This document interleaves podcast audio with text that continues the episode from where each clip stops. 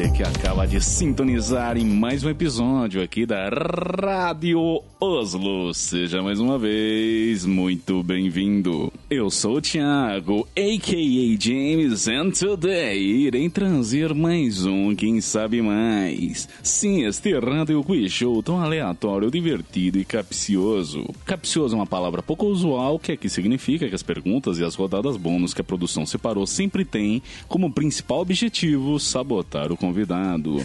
E falando em convidado, para o tema, só poderia haver uma pessoa para falar sobre o tema que a gente vai falar.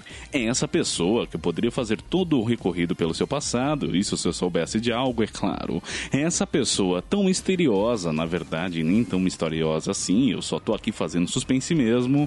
Enfim, essa incrível pessoa que apresenta o Três Vassouras comigo. Senhoras e senhores, ladies and gentlemen, com vocês, a Duquesa de Unipeg, não, pera, a Heloísa Angeli. Oi, gente, nem só de Harry Potter se fazem as leituras. Hoje estamos aqui para conversar sobre Desventuras em Série, que, pra ser honesto, eu acho que é uma série que eu gosto mais do que Harry Potter. Desculpa, a carinha do James. Que, Você que? se sente traído? Eu acho que eu gosto mais não, dessa não série. me sinto traído, não. Cada um tem seus gostos, eu não vou ficar Ah, interferindo. mas eu gosto aqui. muito de Harry Potter também, né? Harry Potter é uma série muito querida porque eu li na adolescência, quando os livros estavam saindo, eu tinha a idade lá dos, dos personagens principais. E Desventuras é uma série que eu não li, assim, quando criança ou quando adolescente, sabe? Eu fui ler, eu já tinha 27 anos, a idade dos rockstars morrerem. Mas eu, como não sou rockstar, sobrevivi para ler essa série e muitos outros livros. Não, e eu tava lembrando aqui, inclusive, a gente se conheceu só por causa de desventuras em série. É na real. verdade! Que especial! Eu tinha esquecido desse detalhe, olha só. E por causa de podcast, né? Hum, É, que. Enfim, é Você porque assim, a Heloísa é uma mim. pessoa muito expansiva, super amiga e tal. E acho que lá em 2018 eu tava precisando levantar uma grana e aí eu comecei a vender livros, né? E qual melhor lugar para vender livros do que se não na faculdade de letras, né? Onde você tem leitores e as pessoas compram. E eu tinha duas edições do Desventuras em série. Eu tinha Sala dos Répteis e Mal Começo. Você lembra qual dos dois você comprou? Se você comprou Lógico, dois? tá aqui, eu comprei o Mal Começo. Ela comprou o Mal Começo para completar a coleção? Ou... Que nada, esse é o único livro que eu tenho físico, ah, tá, né? sim. E aí, ela mandou um inbox, perguntou quanto que tava o livro, a gente combinou de se encontrar pra entregar o livro e tal. E sei lá como, por, nem sei quem começou a puxar assunto, eu sei que. Ah, totalmente foi eu. Totalmente foi eu. Você só, tipo, me deu o livro, pegou seus 5 reais. Eu, tipo, ah, pra que vocês estão vendendo livro? Não, eu quero fazer um podcast e tal. Eu, Nossa, que legal e tal. Me manda. É e eram verdade. postergadores, né, na época. Era ainda os postergadores, eu tava levantando fundos pro postergador. Pra comprar equipamento, né? Foi, foi exatamente. Eu lembro. isso. E eu, nossa, eu fiquei muito mal que você tava cobrando só 5 reais pelo livro. Eu fiquei tipo, gente, ele não vai conseguir comprar um microfone com 5 reais. É o preço que você faz, né? Na faculdade assim, você joga o preço lá embaixo, só pra desapegar mesmo do livro. Muita gente faz isso, né? Eu vejo muito pessoal vendendo assim pra intercâmbio, essas coisas. Bom, eu ia perguntar qual é o tema que você escolheu, mas você já se adiantou. Então, eu vou partir agora para explicação das regras. Ah, vamos lá. Embora tenha. Nossa, já perdi a conta de quantos, quem sabe mais, saíram. Não, não, mas o óbvio precisa ser dito. Bom, como já dito, na segunda temporada, quem escolhe o tema é o convidado. Mandamos o inbox para ele, ou ela, ou ele, e após estabelecido do que se tratará o programa, a produção então separa 15 perguntas, divididas em três modalidades: fácil, médio e difícil. Além disso, cada pergunta possui quatro alternativas, sendo apenas uma delas a correta. Eu gosto de sempre esclarecer isso, porque, sei lá, né? Enfim. é- Sim, as pessoas podem discutir com você por isso. E para responder as perguntas, o convidado conta, além dos conhecimentos próprios acerca do tema, com auxílios. São eles o pulo, que descarta a pergunta vigente sempre que acionado, e sempre que uma questão é pulada, ativa-se a caixa de perguntas extras. Além disso, a gente tem também as cartas, que são capazes de escolher alternativas, dependendo, é claro, do valor sorteado. E o último auxílio, que é a novidade exclusiva dessa segunda temporada, que é a ajuda universitária. Sempre que o participante opta por esse auxílio, a gente chama o universitário por WhatsApp ou meios de comunicação semelhantes para que o universitário auxilie na resolução da questão vingente, seja com uma resposta simples ou por meio de códigos. Códigos combinam com esse tema. Beleza, regras entendidas. Ah, não, tem mais regras. Manda ver. E como se não bastasse, a segunda temporada conta com rodadas bônus que são acionadas no começo ou no fim de cada modalidade e que garantem pontos extras ao participante. Cada rodada bônus pode garantir ao participante até 10 pontos. Mas para conquistar esses pontos extras, o competidor terá que passar por desafios inusitados, verdadeiras provas de fogo, tais como decodificar uma mensagem escondida no colóquio secreto criostático se infiltrar em hospital e impedir a realização de uma craniectomia, decorar todas as histórias do Sr. Murray e todas as medidas de todos os objetos mensurados pela Sra. Bess, enquanto realiza serviço de secretariado, achar a cura para o micélio medusoide após ter naufragado em uma ilha que não possui qualquer tempero em especiaria e daí para baixo. Para a pauta de hoje, eu tive como base a série da Netflix de 2017, o filme de 2004, os 13 livros da saga, a Wikipédia e o site Fandom voltado só para desventuras em série. E acho que é até bom de falar para os ouvintes, né, Lô? Que a gente sabe que tem mais livros, tem só perguntas erradas, cartas de Beatriz e tal. Só que a gente vai se fechar nos 13 livros, na série da Netflix e no filme de 2004. Porque senão, só com isso já é, é muito conteúdo para ser trabalhado aqui. E a gente não vai conseguir trabalhar tudo, porque, né? Ah, mas é porque vai coisas. ter parte 2, né? No futuro, numa outra temporada futura, a gente pode fazer vai a parte 2. Hum, não sei. Por que não? não. Aí faz com só perguntas erradas também. E eu também preciso fazer um outro disclaimer aqui, que eu não consegui consumir tudo em tempo hábil para a gravação desse episódio, né? É, eu consegui ler até o Hospital Hostil, consegui ver da série da Netflix até A Cidade Sinistra dos Corvos e vi o filme de 2004. Consegui ver o filme de 2004 que é um filme curto, né? É o que eu esperava. no mínimo isso, né? Mas assim, todas as perguntas que eu montei, eu pesquisei, revisei e tal, porque eu acho. Eu confio em você. Porque eu acho sacanagem que eu cobre coisas que nem eu sei, né? Justo. Mas ninguém espera que você saiba de tudo. Fique tranquilo. Então, assim, vão ter momentos que no episódio que talvez eu fique um pouco perdido quanto alguns eventos, o nome de personagens, mas das perguntas eu sei a resposta das perguntas em si tá? Revisei e tudo mais. Enfim, só. Eu admito que eu vou ficar bem perdida com nomes de lugares e personagens, mas vamos que vamos.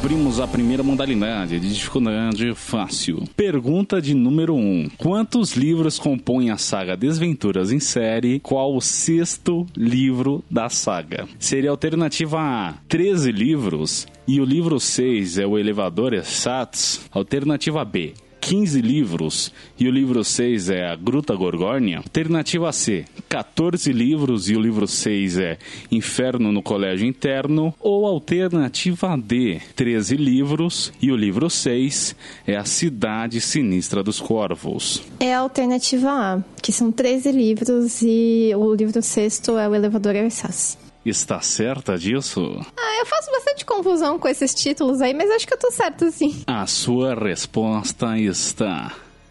E. E. Zata! Yeah! Não vou sair daqui errando tudo, então. Que uma eu acertei. Aquela velha piada aqui já da Rádio Oslo. Debaixo da mesa você não passa. Você sabe qual que é disso? No pebolim, se você perde de zero, você tem que passar por debaixo da mesa depois de uma partida de. Jura?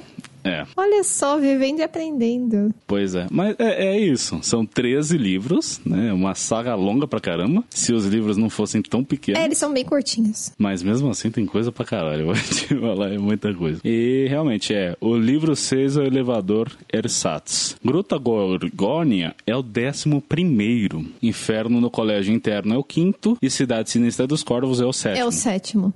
Que é bem o meio da saga, né? É bem no meio pra justamente confundir o convidado aí. é realmente capcioso. Pergunta de número 2. Qual o nome da recepcionista da doutora Orwell no livro Serraria Baixo Astral? Seria alternativa A. Shirley. Seria alternativa B. Tiffany. Seria alternativa C. Jessica. ou alternativa D. Stephanie. É Shirley, que é a alternativa A. Está certa disso? Eu, tô, eu lembro que Jéssica é a Jéssica Haircut, que só tem na série, né? É um disfarce do Conde Olaf que só tem na série. E eu nem vou fazer isso bem, se tá certa. Aê! Shirley. Eu gosto desse nome.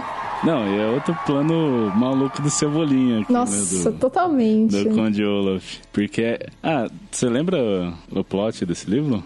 Ele quer, tipo, adotar as crianças, né? Ele diz que, ele diz que ela é a Shirley, Shirley recepcionista. tipo, uma coisa assim, né? Que o nome também forma um anagrama, mas eu sou péssima com essas coisas. Ela fala que gostaria de adotar as crianças, não sei o quê. Só que o Klaus também está hipnotizado, né? Mas é um plano bem furado, porque assim, ele já tinha a guarda das crianças no primeiro livro e isso não ajudou ele a obter a fortuna. Então, né? É, não. é- Fora que assim, ele tem uma extensa documentação falsa da Shirley recepcionista. Não, ele só. O que confirma que ele é recepcionista é uma plaquinha dessas de mesa. Sim. Que nem o Capitão Chan, que se confirma que é o Capitão Chan porque é um cartão de, de visitas. É, É. prova que tem. Nossa, é, essas coisas são bem. são bem críticas, né? Interessante. É, não, eu acho que seria muito mais interessante se a doutora Orwell, que ela hipnotiza né, os funcionários da, da serraria, que por algum motivo não acerta serralheria. Ai, meu Deus, é tão difícil falar serraria. A língua quer dizer serralheria. Mas tudo bem, continuando. E aí ela hipnotiza os funcionários, porque, assim, era pra ser uma crítica muito mais dura ao capitalismo, né? Esse, esse quarto livro, só que, sei lá, dá uma amenizada, né? Porque você entende que é, os fun- os funcionários estão ali porque eles são hipnotizados pela, por essa optometrista e tananã. Então, seria muito mais interessante se a doutora Orwell hipnotizasse as crianças para elas acreditarem que estão na guarda dele, ou sei lá, sabe, deixar. Nossa, real, né? Ela poderia dar esse migué aí. Sim, ou quando elas, a Violet completasse 18 anos, ela subconscientemente entregasse a fortuna dela Será que isso ia funcionar? pro Olaf. Ué, é só colocar uma voz de comando. O Olaf fica fazendo seus planos malucos durante todo esse tempo. Ó, inventando a fanfic aqui agora. É a Violet compleu 18 anos, ele chega e fala, sei lá, pão de batata, e aí aciona hipnose na, na Violet e ela entrega toda a fortuna e pronto, sabe? E aí, nossa, É, mas posteriormente na, na série, os Baudelaire, eles são acusados de assassinato. Eu não sei se ela... Eu não sei como que funcionaria essa questão. Não sei como funciona no Brasil, nem no exterior, nem como funcionaria no mundo de desventuras. Essa coisa de você ser um criminoso e ter uma herança. Acho que recebe, né? Porque você perdeu o direito à sua liberdade, né? Você tem que ser punido pelo crime, mas não... Você não vai perder seus bens, a não ser que essa seja a punição. Sei lá. É, não sei se. Não sei como funciona também a legislação no Brasil, qualquer parte do mundo com relação à herança e tananã. Precisavam ser taxadas com toda certeza.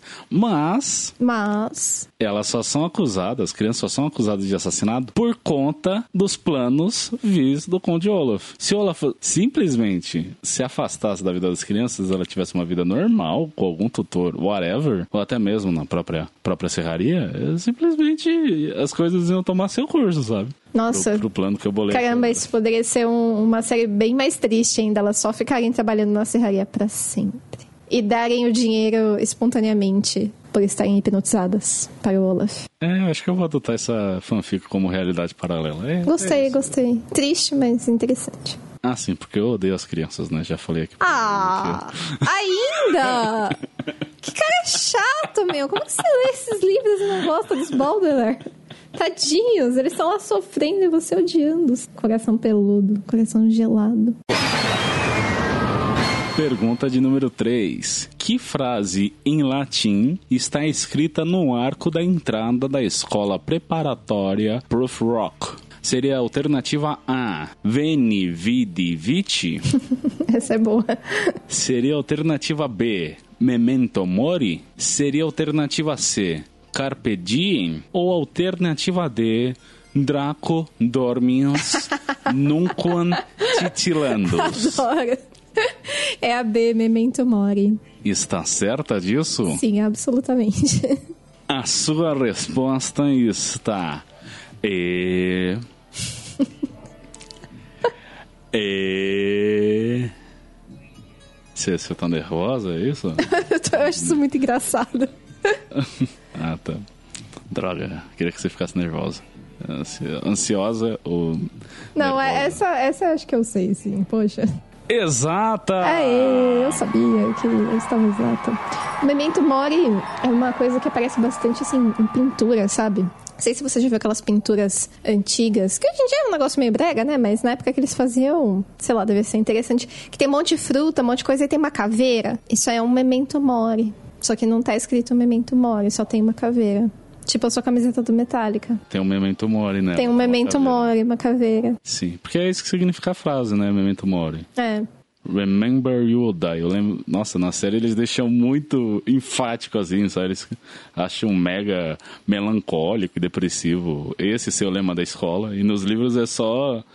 Tá quase como um easter egg, assim, sabe? Eles não parecem dar muita bola. Ah, é mesmo. É, é uma coisa que não tem nenhuma consequência, assim, tem a temática, né, de que os prédios da escola parecem sepulturas, mas acho que é uma crítica, né, ao sistema educacional como a morte.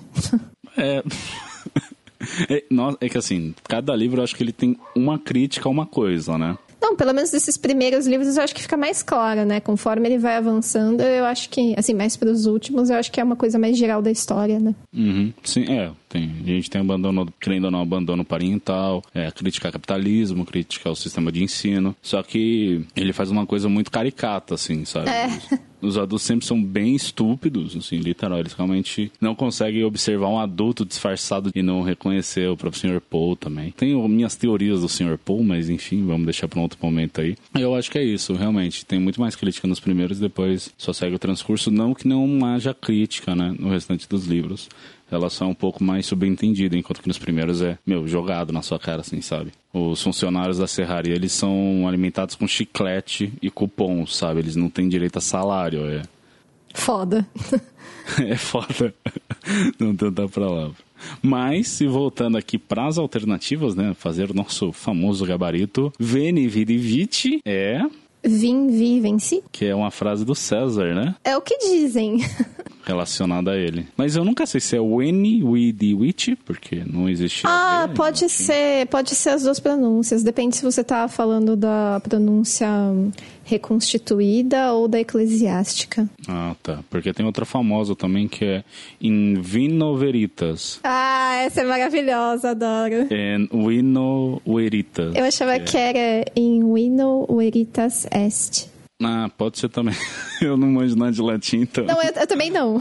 Eu queria, mas fica pra próxima vida esse, não vai dar tempo. É, é a verdade, está no vinho. Aham. Isso é verdade, né? Porque se você embebeda uma pessoa, ela solta a língua e fala um monte de coisa que sóbria ela poderia ter o bom senso de não dizer, não revelar. Sim, é tido como um dos soros da verdade aí. né? Sim. Já foi tido como soro da verdade. Exatamente. Memento Mori foi o que a gente comentou, lembra-te que morrerás. E, mano, eu acho que é meio que a síntese da série, assim, sabe? Tem um que é soturno, mas ao mesmo tempo real, assim, sabe? Eu Acho que casa muito bem Uhum. De com o fato. tempo. Carpe Diem já é o extremo oposto. Nossa. Ou não, pode, você pode atrelar, né? Aproveite o dia. Carpe diem é, é, pra mim, eu já imagino aquelas tatuagens. Aquelas tatuagens que todo mundo faz, sabe? De infinito com escrito Carpe Diem. Acho que a Adele fez, né? Um Carpe Diem aí jogou na moda. E aí tem gente que toma como filosofia de vida, né? De aproveitar a vida. Eu nunca conheci alguém que de fato fizesse isso, né? E tem também lá do da Sociedade do Poetas, dos Poetas Mortos lá, aquele filme bem famoso. E o último você riu, Heloísa? Por que, que você riu dessa última frase aqui? Eu achei demais. É, é o lema de Hogwarts, né? E você lembra o que significa? Não. O, o dragão nunca dorme. Eu não sei não. O meu latim acabou. Tem várias concepções, o Google Tradutor é uma merda para traduzir latim. Ah, não funciona. Mas meio que todas chegam ao mesmo consenso de que nunca desperte um dragão adormecido. Nunca desperte um dragão adormecido. Ou nunca faça cócegas, ou nunca cutuque o olho do Ah, faz sentido, né? tipo, Porque titilantos tem uma. tem- soa como cosquinha, né? Alguma coisa assim. Pergunta de número 4. Nos livros há um grande mistério envolvendo um açucareiro, ou no original Sugar Bowl. É, eu preciso fazer mais um disclaimer aqui, gente, que a Heloísa, ela é que nem a Sasha, ela foi alfabetizada em inglês. Que horror! Fui não. Então, tem muitas palavras que ela só sabe no original. E aí, eu querendo ser um bom amigo, companheiro, na verdade, querendo ser um pouquinho passivo-agressivo, que sacanagem. Ela adiciona em termos em inglês, pra que ela se. Pra que facilitasse um pouco a vida dela, né? Então, mas, a gente- açucareiro e sugar bowl, pelo amor de Deus, acho que tá claro aqui. Ah, não sei, não sei. Ah, eu não conheço essa palavra de O que, que é um açucareiro? açucareiro. Seria um sugar bowl? Nossa, pior que eu odeio a palavra bowl, né? Tipo, bowl é uma tigelinha. Só isso, né? Então, eu... Mas vamos voltar, vamos voltar. Vou, vou, vou refazer a pergunta. Claro, manda ver. Pergunta de número 4. Nos livros há um grande mistério envolvendo o açucareiro, ou Sugar Bowl.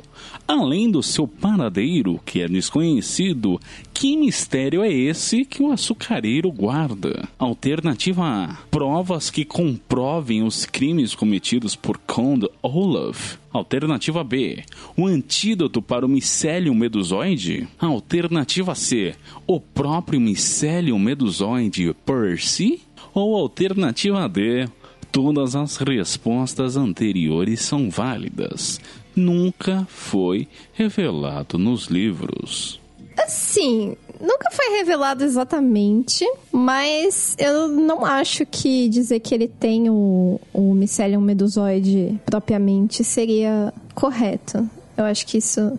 Eu acho que poderia ser também, né? Uma coisa que talvez fosse é que talvez ele guardasse provas que inocentam o Lemon Snicket. Ou, ou provas que condenam o Olaf ou que inocentam o Snicket. Mas eu diria D, então, porque realmente nunca é revelado exatamente o que. não- a gente nem sabe se o açucareiro de fato é um açucareiro, se tem açúcar. O que, que é, né? Na série já tem açúcar.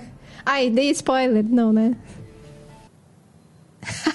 Sua Vamos cara pra- de não pra- faço a menor ideia. Vamos para a resolução da pergunta primeiro. Uma coisa por vez.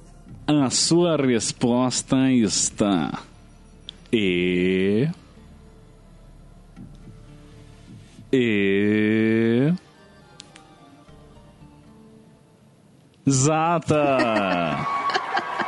Nossa, é, olha, eu acho essa é difícil. Você já soltou o verbo aí? É porque assim, tem muitas teorias envolvendo, né? Então tem gente que acredita que o micélio medusoide poderia estar.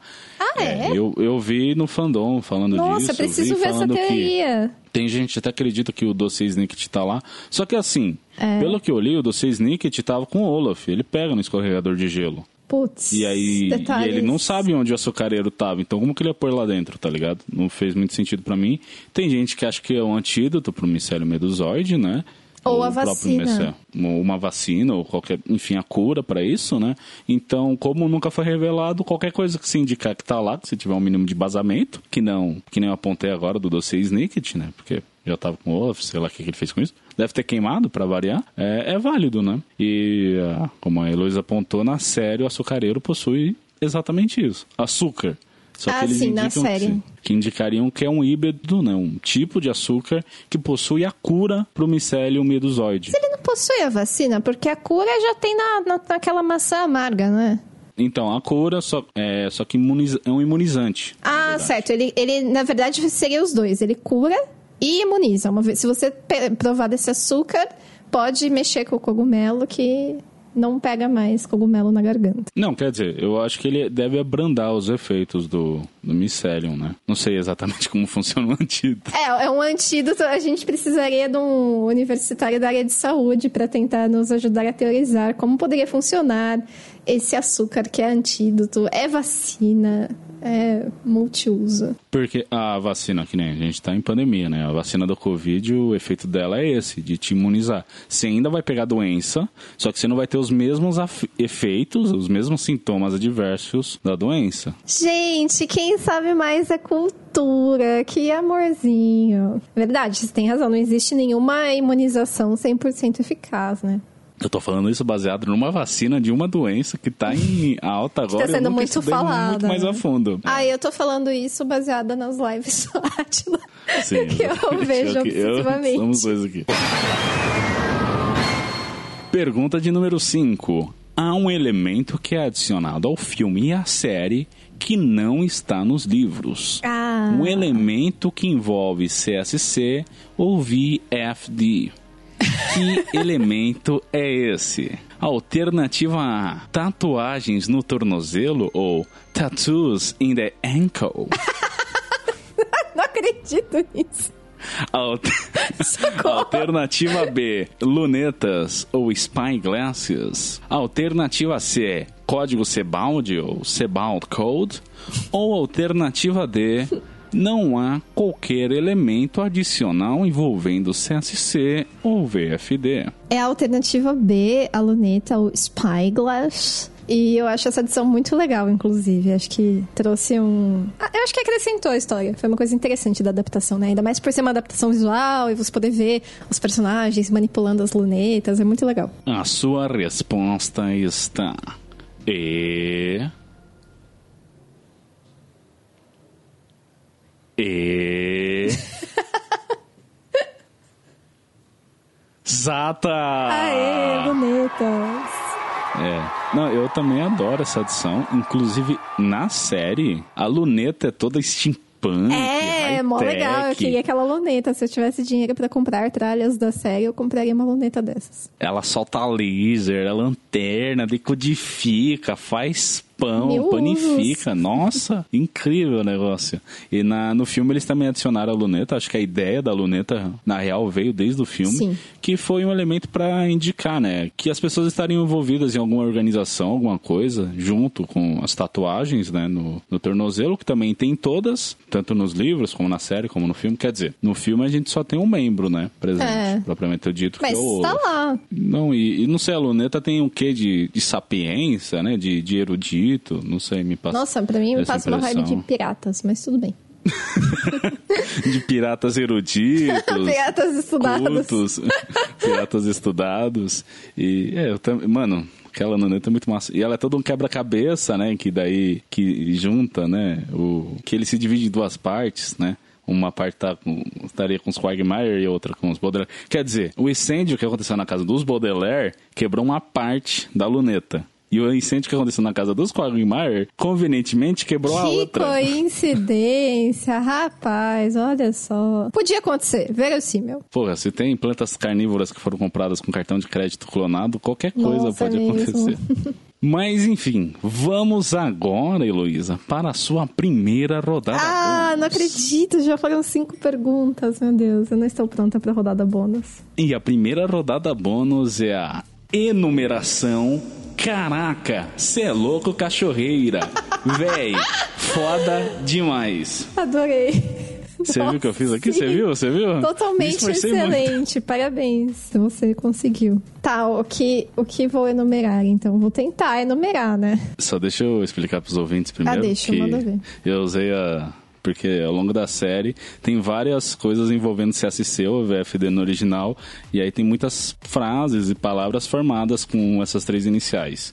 Em português, CSC, que foi o que eu fiz aqui, caraca, cê é cachorreira, e no original VFD, que eu fui também o que aconteceu aqui. Véi, foda demais. Eu forcei um pouco a barra no véi? Eu acho que sim, mas tá bom, né?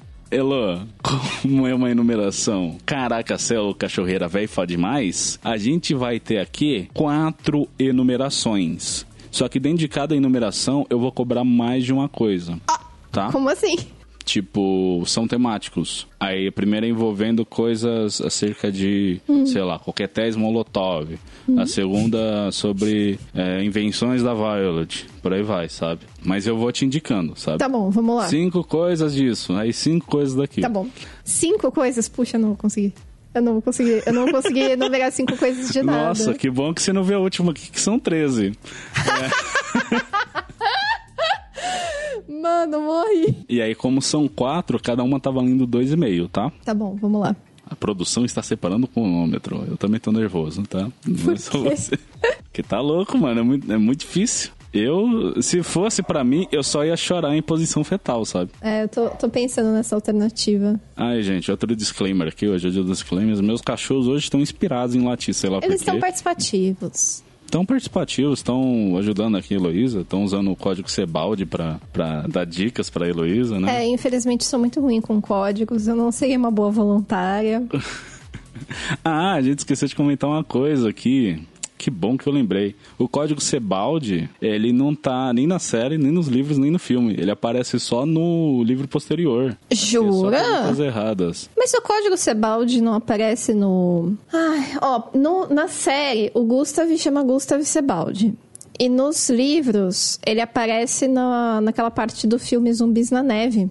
No... Então, mas tem essa menção, essa cena, só que no livro posterior, que não lembro agora, acho que é da série Só Perguntas Erradas, que o Lemony confirma, ou sei lá quem, não lembro agora, aí ó, já começou eu me questionar aqui, mas eu sei que esse é citada essa cena no livro posterior, falando que se mostrou esse código Sebaldi, quando tá explicando ele, só que nos livros o tio Monte não reconheceu. Não. Alguém tentou avisar e ele não reconheceu. Na série é mostrado um outro código usado na luneta. A luneta serviria para decodificar esses códigos. Ah, E verdade. aí na série ele, ele descobriu que né, o, o Que o Gustav. Stefano Ah, não Stefano. era quem dizia ser. Só que é só de- é, posterior. Na própria saga em si, acho que nem fala que tinha código ou qualquer coisa. Eu não lembro de ter visto qualquer menção ao código. Eu, eu achei que ele tinha acreditado nas crianças que o Stefano não era quem dizia ser.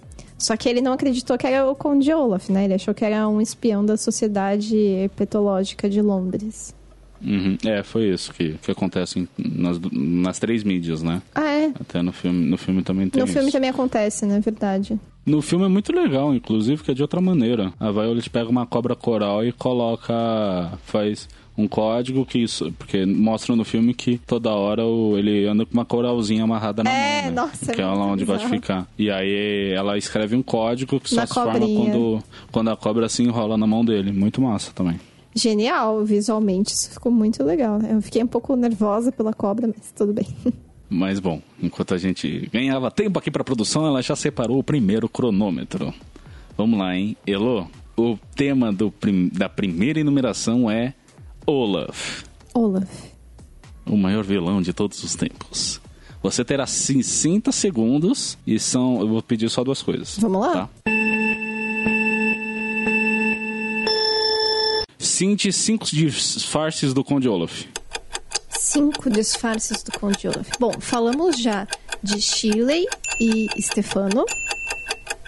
Temos também a Jessica Haircut, que já foi mencionada da série. A Detetive Dupont. Eu não tenho certeza se esse é o nome dele. E Kit Snicket, no último livro. Show. É, a segunda, cite três anagramas de Count Olaf. Nossa, três anagramas. Putz, tem o Alfonco, que aparece. Eu não sei onde ele aparece, mas ele existe. Tem Doutor Luca Fonte. Eu acho que eu não vou conseguir lembrar de mais um. 15 segundos. Ah, eu não sei. Eu não lembro de mais um anagrama de Conde Olaf. Infelizmente. Tenta formar aí em 5 segundos. Não, eu realmente não me lembro. Mas tinham vários pelo livro, né? Uma pena. Bom, como é mais de um, vou quebrar dentro desses dois e meio, porque também, né? Você, pô, você acertou cinco disfarces do Conde Olaf, mas não lembrou de Ah, anagrama, eu, você vai perder dois acho, pontos que- e meio? eu acho que eu deveria ganhar, então, a metade de 2,5, que é 1,25. Justo, ótimo. Nada como barganhar ao vivo aqui com a produção que não se preparou para casos assim. Tipo aqueles professores, né, que, que dão as notas bem quebradinhas.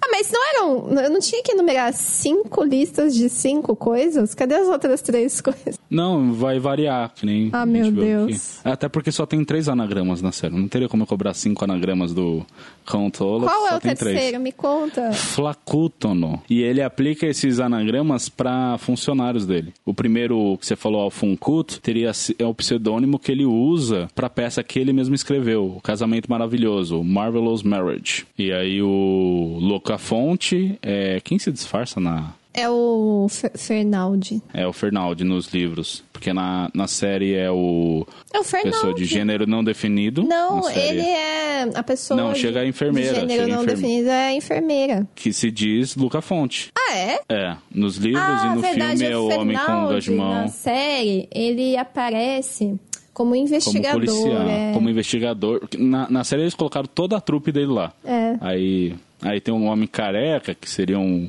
um guarda de trânsito, qualquer coisa aleatória assim. É muito boa essa cena. Eu gosto muito. Mas aí o terceiro Flacútono, a primeira vez que ele aparece é como o capataz da serraria Ah, é astral. mesmo. E aí, posteriormente, no Hospital Hostil, que seria o nome de um doutor. E eu não lembro quem que é o doutor Flacútono lá. já- Também não já- lembro. Mas não é o Olaf que ele chama não sei o que Medical School. É muito engraçado. Ele, ele é péssimo, né? Eu também ia ser assim, se eu tentasse colocar um nome fake, assim. Eu ia ficar. Nossa, é... uma coisa muito legal da série. Que eles, tipo assim, ele fala, e esses. Não, você quer biscoitos? Eles definitivamente não estão envenenados. E a pessoa, caramba, não estão envenenados, obrigado. Sendo que é óbvio que estão envenenados. É muito bom. Cenas assim. Mas bem, vamos então agora para segunda enumeração, Opa, vamos lá. cujo tema é CSC ou VFD. E aí você pode usar tanto um como o outro, tá? Nossa, meu, eu não, dois. não vou conseguir lembrar de nada. E agora você tem 75 segundos. Olha só, eu ganhei um tempinho. Ah! E olha que eu estudei essas, essas siglas, hein? Mas tá difícil. Cinco siglas formadas por CSC ou VFD. Catedral do Santo Carl. Cidade Sinistra dos Corvos. Cultores.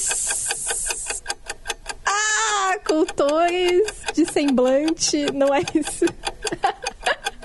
ah! Cultores solidários de Corvídeos. É, combatentes pela saúde do cidadão. Falta um. Ai, meu Deus. Ah, comedor de capim satânico. Comedor satânico de capim. É, senão não vai formar. Três códigos usados pela organização. Código Sebaldi. Ah, que droga. Tem aquela tranca literária. Qual o nome daquilo? Ah, tranca literária, tá. Ah, Tem o código do, da geladeira, que inclusive era uma sigla de VFD, né? sim, você consegue lembrar? 15 segundos? Qual o nome do código? É. Verbal Fridge Dialogue. Tá lá, tá lá, acertou! Ih, a minha memória não é um peixinho dourado. Quer dizer, é, mas mesmo assim você me ajudou aqui pacientemente, me dando 75 segundos ao invés de 60 e eu consegui. Isso aí. É, vamos lá. O que, você tá indo? Ó, outras siglas aqui. Hum. A gente tem um colóquio secreto criostático. Esse colóquio secreto criostático seria o Verbal Fridge Dialogue? Sim. Ah, o que, o que é essa palavra? Criostático. Lemoni, conta pra gente, o que é criostático, você sabe? Criostático é relativo a gelo. Criogenia é. Ah, verdade, eu poderia ter feito essa relação. Uhum. Sim, você lembrou lá da tranca, achei válido, porque não, de- não deixou de ser um código, né? Do, você fala do penúltimo perigo. E ela também tem, um uma código- sigla, né? A tranca. Sim, imagino que sim, mas eu também não lembro, então Conseguiu um migué porque você não lembra da sigla da tranca? foi.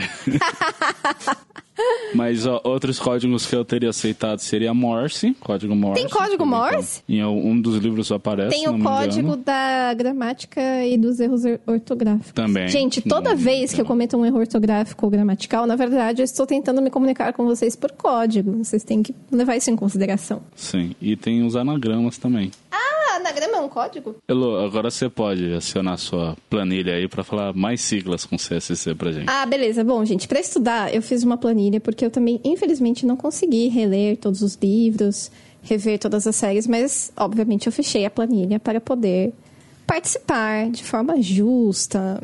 Inclusive, eu chamei a minha planilha de planilha perfeita, mas ela não é perfeita, ainda tem muita informação para colocar. Por enquanto é só um livro de lugar comum em crescimento. Em crescimento, exatamente. Em. E eu fiz uma página com. Assim, eu encontrei no fandom o que teoricamente são listas de todas as siglas. E o que eu achei interessante é que algumas siglas parece que não rolaram em português.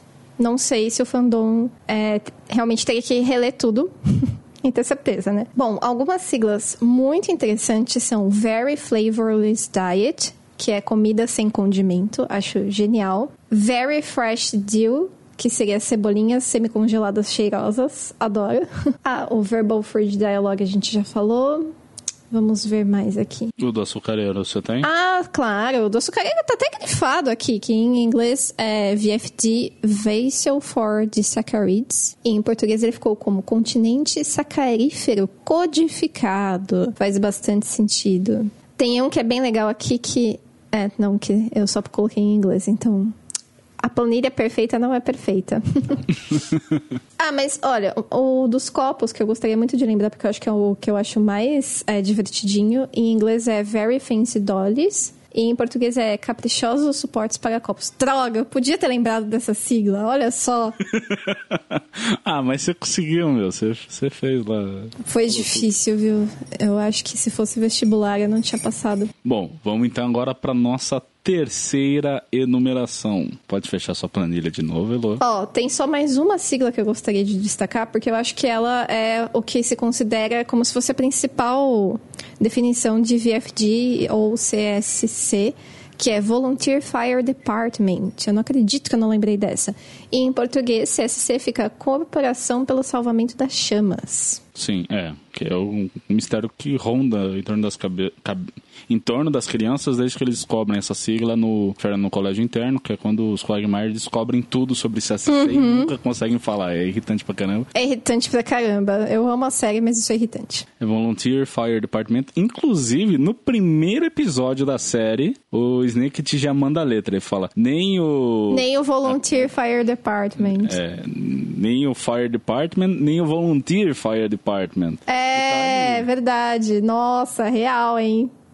Mas é engraçado que em português, salvamento pelas chamas, parece que, tipo, você tá salvando as pessoas queimando elas. Ou que você é. tá salvando os fogos. Mas assim, parabéns aos tradutores, porque olha, muito difícil. Eu não conseguia nem lembrar das paradas. Imagina criar uma tradução que faça sentido. Pois é, não. É, é uma bucha mesmo pegar um livro desse pra. Não, mas se você não. Se só tem o primeiro, né? E o resto não saiu, você não tem material. Você teria que ler todos os livros. Tem que ganhar mais para fazer esse trabalho. E os caras não tinham, né? não tinha nem sido lançado ainda. Poderia ter um guia de um glossário, sei lá, que nem o Tolkien fez.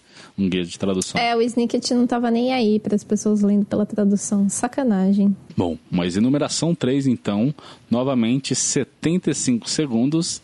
E a gente. Olha, isso aqui são. Ah, meu Deus. 15 no total. Nessa eu são rodo, três diferentes. São três diferentes, cada um com cinco. Bora lá? São três o quê? Me fala o que vai ser essas numerações. Ah, o tema são personagens. São Esqueci personagens. de falar. Que tipo Bora então, de hein? personagem? Cinco tutores dos Baudelaire's órfãos. Vamos lá. Tia Josefine, Uncle Monte, né, que é o tio Monte, Conde Olaf, Jeremy Esme Squalor, Sir e Charles na serraria. Cinco personagens de CSC nobres da cisão, considerados nobres. Considerados nobres. Vamos lá. Então, o próprio tio Monte, a própria tia Josefine. Que o Charlie conta como um lado nobre da cisão? Não conta. Ok, Kit Snicket, Lemony Snicket, Jack Snicket. Cinco personagens considerados vilões da cisão. Vamos lá. Esme Squalor, Conde Olaf. A, a trupe do Olaf conta, será? Ai, meu Deus, vamos tentar. Homens com mão direita. Ah, droga, droga, droga. Homem com barba sem cabelo, mulher com cabelo sem barba. Falta só um. Eu preciso lembrar, merda. Socorro.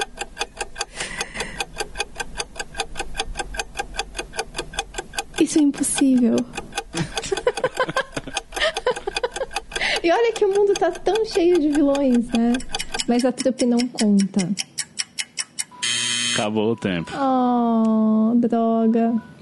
E eu tentando Eles não podem ser considerados. A trupe não pode ser considerada porque eles não são, eles só são capangas do O. Fenaldi não é um vilão? Você poderia considerar talvez a Fiona, mas a Fiona. Não, a Fiona tá, tá ali na salada do chefe. Ela não, não se decidiu. Heloísa, você não pode ter essa régua assim quando a gente tem no fandom. Meu, tá escrito na internet. Você tá. não é ser vilão. Você tá que nem o, o cartãozinho lá do Capitão Shen, que se tá escrito na internet. Mas então, Já vai falar em fake considera- news? Isso aí é um debate importante. Mas então, consideram a Fiona uma traidora e, portanto, ela teria mu- mudado de lado na cisão. Né? Mas a traição dela foi ficar com o irmão dela, não foi? Não foi defender o irmão, simplesmente? Ela tava desde o começo mancomunada com o Olaf pra Não, trair não o. tava, nada a ver. ah, não- merda. Eu lembrei de Mas um, tinha hein? uma. Tinha Tem a uma. Carmelita Spatz. Ela não faz parte da. Ela não faz parte. Fora que Mas é ninguém cisão, faz Luísa, parte. Eles tinham que ser membros antes de CSC pra fazerem parte da cisão. Por isso que não entra Mas a trupe, não entra veja bem, a Kit Snicket tinha quatro anos quando rolou a cisão. E o pessoal lá, os gerentes do hotel também, quatro anos. Eles estavam no aniversário deles de cinco anos. Quando eles Tudo bem, foram mas sequestrados. a Madame Lulu Ah, era de um lado da cisão e foi pro outro. não, a Madame Lulu tá ali no meio, porque ela dá a informação que todo mundo pede. Ela, ela dá informações tanto para vilões como para voluntários, sem distinção. Ela só dá o que as pessoas pedem. Bom, tudo bem. Mas. Mas você pode dizer que ela é ruim por omissão. E assim somos todos ruins por não estar não estarmos ajudando Olha, as crianças você tá, com fome na tá África. quase me dobrando nesse papinho de ai, salada do chefe, blá blá blá. Será que eu devia continuar tentando, então? Isso é um incentivo, você quer ouvir mais? Meu, pior que agora eu tô pensando aqui, então quem que seria um quin- uma quinta pessoa da cisão? Ó, vamos pensar. O homem com barba e sem cabelo, a mulher com cabelo e sem barba são mais velhos porque eles treinaram o Olaf. Não, eu, eu tô falando no Não, tô pensando em, pe- em pessoas velhas o suficiente pra terem para estarem vivas quando a cisão aconteceu. Não, mas eu falo de estar tá ou de um lado da cisão ou do outro da cisão. De favorecer um ou outro lado, não ser que nem a Madame Lulu que favorecia os dois, sabe? Olha, essa lista.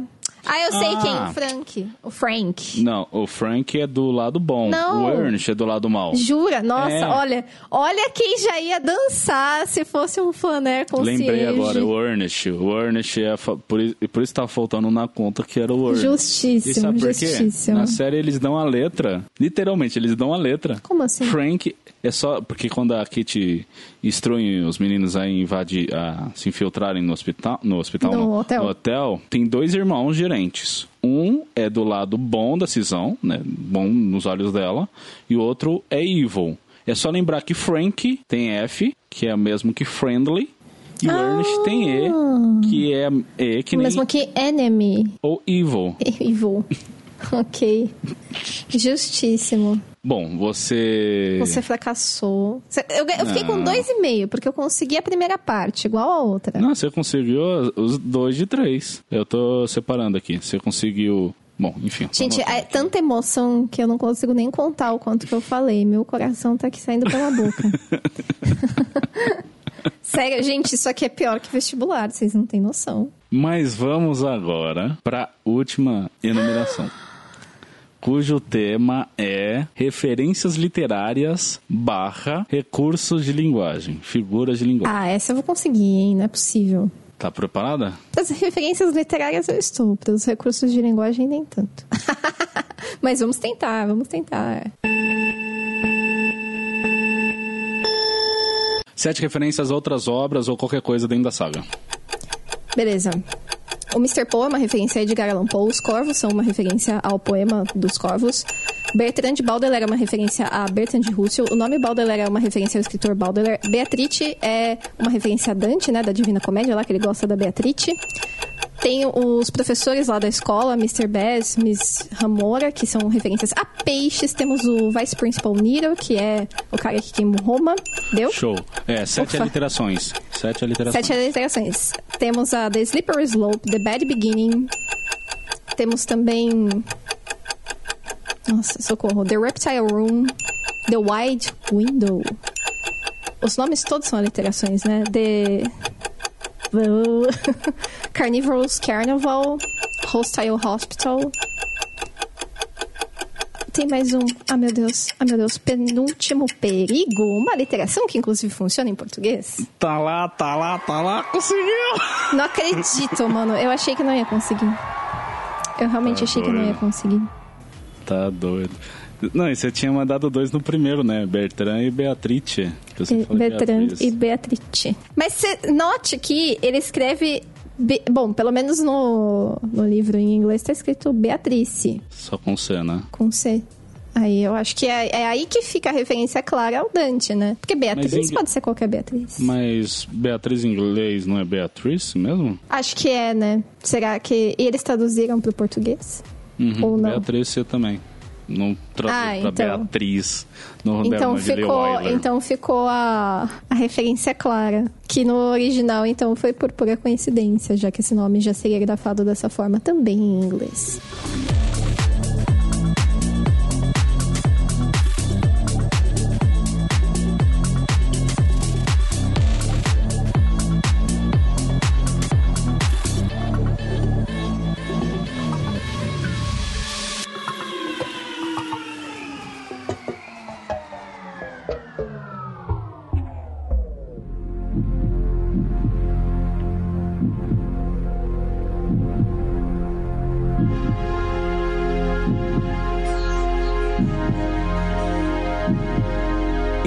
Entramos agora na segunda modalidade de dificuldade médio. Pergunta de número 6. No filme Desventuras em Série de 2004, a atriz Catherine O'Hara interpreta a juíza Strauss.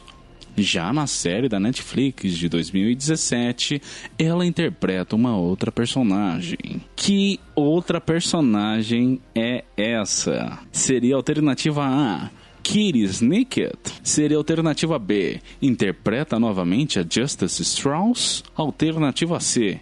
A doutora Georgina Orwell? Ou alternativa D. A tia Josephine Anwistow? Olha, estou bem certa, mas eu iria na alternativa C, a doutora Georgina Orwell.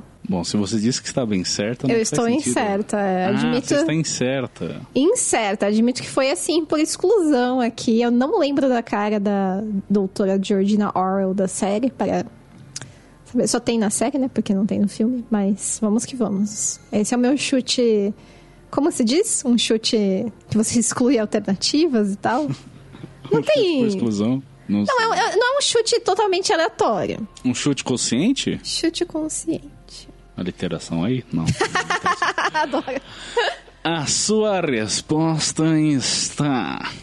É... É... Exata! Aí, meu chute consciente, que não é aliteração, mas funciona. Baixou até o Conde Olaf aqui, interpretei um outro personagem que todo mundo percebeu que era eu mesmo. Sim, exatamente, ela faz os dois papéis. A Kate Snicket, eu imagino que dava pra... Que era é mais mais, fácil excluir, porque ela é mais jovem, exatamente. A Justice Strauss era pegadinha, porque poderia ser. Poderia ser. Eu realmente não acho. Eu, eu tenho maior problema com rostos, então é super difícil pra mim, pra, pra que eu distingua os rostos. Podia E ser. o, mas é engraçado que quem faz a Justice Strauss, eu não vou lembrar o nome, mas é uma comediante. É, uma do- pessoa famosa. do Saturday Night Live, alguma coisa do tipo, e... É Mas isso, mesmo assim poderia confundir. E a tia Josefina Anwiston é um pouco fácil de matar, porque no, a série é muito mais representativa e foi interpretada por uma atriz negra. E o nome dela é? Está em outra pergunta. Ah, meu Deus, eu não sei o nome dela. Eu já tinha errado o nome dela antes. Ah, Não, segundo a Heloísa, essa outra atriz estava até em How to Get Away with Murdered. nada a ver, nada a ver. É uma pessoa, nada a ver com a outra. Eu tô doida. Mas está correto. Mais 10 pontos. Aê, para a Lufa Lufa.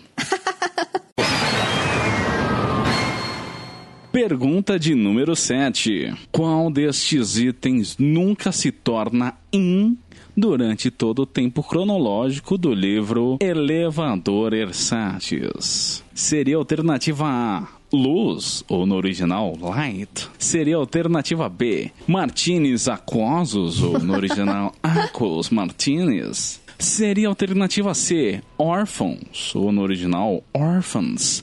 Ou alternativa D, elevadores, ou elevators. Elevadores, alternativa D. Está certa disso? Ah, certa é uma palavra forte, mas acho que sim, acho que sim. A sua resposta está. E. E. Zata! É elevadores? Elevadores. Bateu uma dúvida em você? Como assim? Bateu, porque a luz. Eu não lembro da luz ficar em, em nenhum momento também. Eles começam chegando na Avenida Sombria É, uma 667 avenida sombria, né, com cara? tudo escuro, porque a luz está out e o escuro tá in. Isso é muito bom, né? The lights are out. tipo, Quando eles sobem os 66 andares e chegam no, na penthouse, na cobertura, sai uma notícia de que a luz se tornou in e a Esme sai esbaforida querendo acender todas as luzes da cobertura antes que alguém perceba que eles estivessem no escuro. eu não lembrava disso. E aí por isso que luz tá in e elevador está out e você mata aí se você lembra o plot do É elevador. que eles chegam exato. a usar o elevador num dado momento, né? Mas o outro elevador, não o elevador que os Quagmires estão no fosso. Eles Tem dois nunca, elevadores. eles nunca usam elevador. Não tem uma parte que eles acabam pegando o elevador?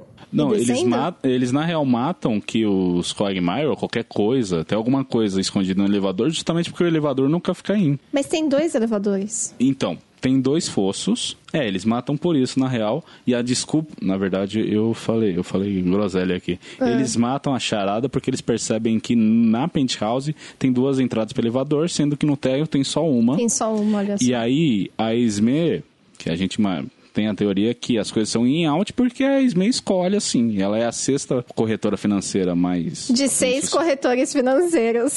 mais bem sucedida, porque justamente ela estabelece o que é in e o que é out, né? Então, se ela tem esse controle do que tá na moda e o que não, ela vai lucrar em cima disso. E dizendo que os elevadores estão out, nunca ia.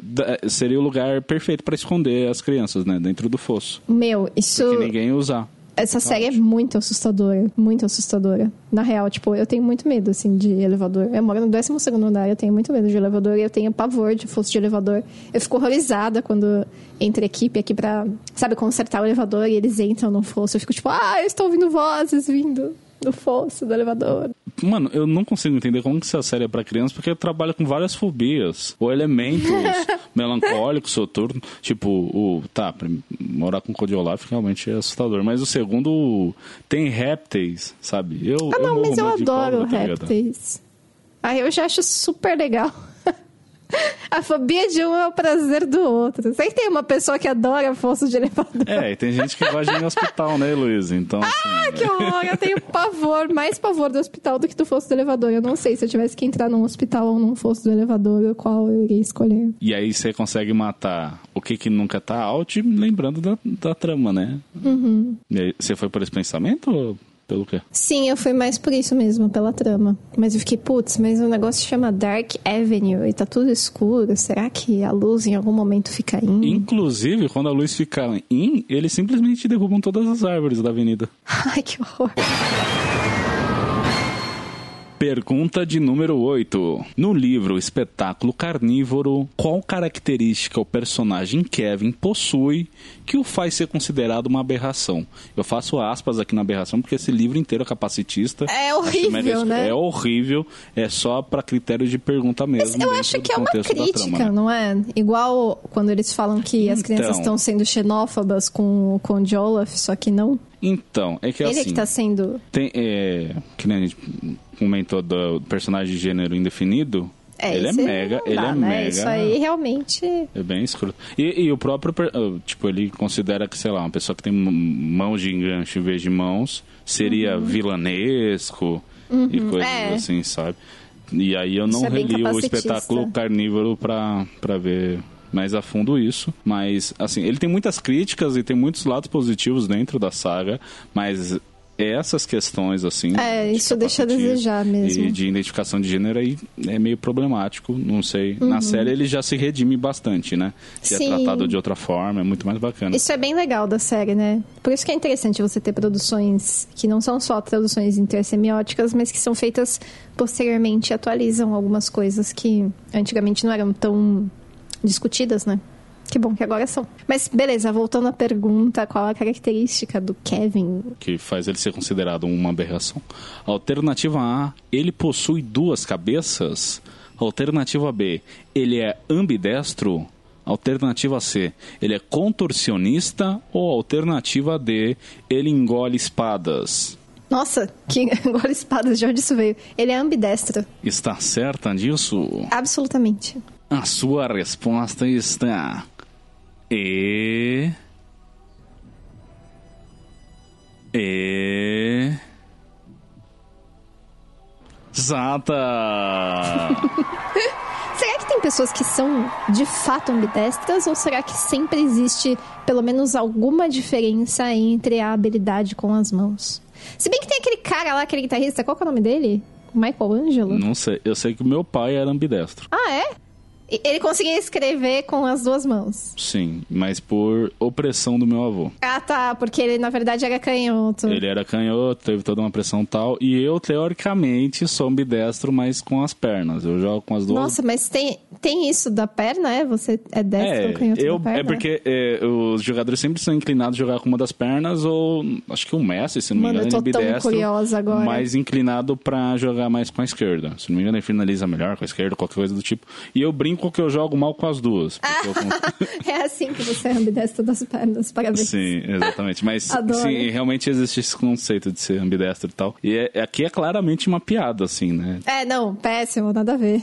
Ele se sente diferente. Da contorcionista também, né? Tipo, gente, isso é, É, bom. Você provavelmente ok, tem Não, veias mas mais longas. A gente tava falando de lugares escrotos e assustadores, os circos ou carnivals, né? Que Horrível. é esse conceito de feira, né? Não, Muito e feio. O próprio conceito do palhaço, né? Pra ridicularizar a pessoa que tem alguma característica que foge do padrão das pessoas. Nossa, é. Carnival, eu acho que é um bagulho difícil, assim, de entender no nosso contexto. Eu acho que nesse sentido foi bem legal a... Mas poderia ser o circo carnívoro, né? Tem razão.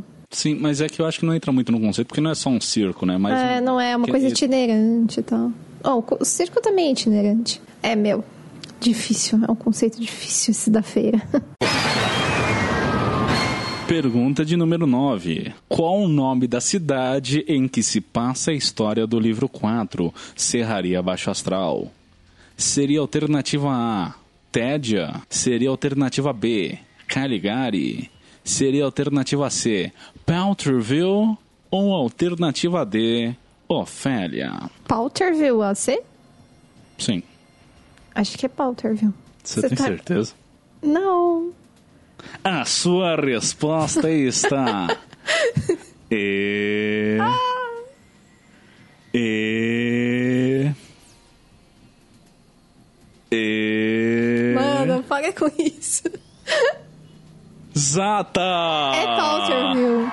É Pauterville. O que será que tem com P, né? Porque a, a escola, o colégio interno também é Pu- Pufrock, né? Pufrock. Preparatory School. Não sei. é- Ele eu, gosta eu de que tem. Eu acho que tem uma crônica todinha escrita com P em português. Vocês já? Nossa, não. Pedro, pois, seus patins. Da, da, Ah, eu já vi isso na escola, assim. É bem bonitinho. É, eu acho que português tem muitas palavras com P. Será que Pauterville é referência a alguma coisa? Porque Caligari, né? Aquela enumeração de referências. Gente, Caligari é uma referência ao gabinete do Dr. Caligari, lá que é um filme do expressionismo alemão. Nossa, você foi longe agora, Luísa, parabéns. Eu só sabia que era o nome do Parque Caligari, que é onde se passa o Uhum. espetáculo carnívoro. Eu quase entreguei na pergunta anterior, que bom que não falei nada. Que bom que você não falou nada. Ah, mas essa eu sabia, eu sempre lembro, porque eu vi esse filme, sei lá, foi marcante. E Tédia e Ofélia, você lembra?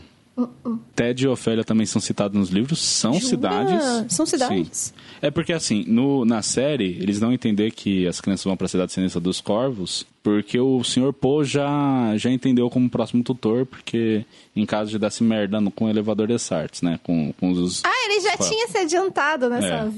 Of All Devils. Sim, é porque é, tá rolando um programa das prefeituras que é baseado no aforismo, que é é preciso uma cidade para educar uma criança.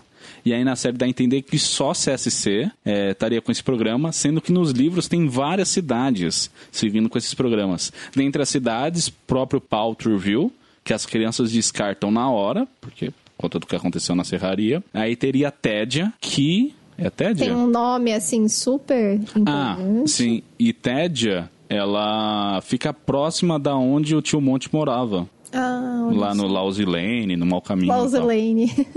E Ofélia, as crianças até pensam de ir pra lá, só que o senhor Paul fala, não, não vão pra lá, crianças. O banco de lá deles é ruim, eu não gosto daquele banco. Tipo, como se fosse de alguma importância, sabe? As preferências do senhor Paul frente às decisões das crianças. E aí eles acabam indo pra CSC, porque é uma das siglas, né? Eles acabaram de descobrir essa sigla e assim, caralho. Ah, que por isso eles é motivo de querem ir pra Cidade Sinistra dos Corvos. E tem um diferencial que o livro em português veio com a sigla, sendo que no original é só mais uma literação, né? Foi mais uma adição aí da, da tradução. Pergunta de número 10. Segunda série da Netflix. Qual é a mascote da escola preparatória Proof Rock? Seria a alternativa A, um tatu? Um armadilho?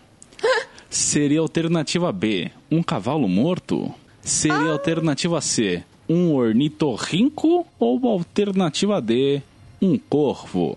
Puxa, não ia ser corvo de novo. Um cavalo morto parece um pouco complexo, mas se bem que combinaria, né, com o clima de morte do colégio interno. Um ornitorrinco é interessante, né? Seria bem diferente. E qual que era a outra? O corvo. Um tatu. Ah, um tatu.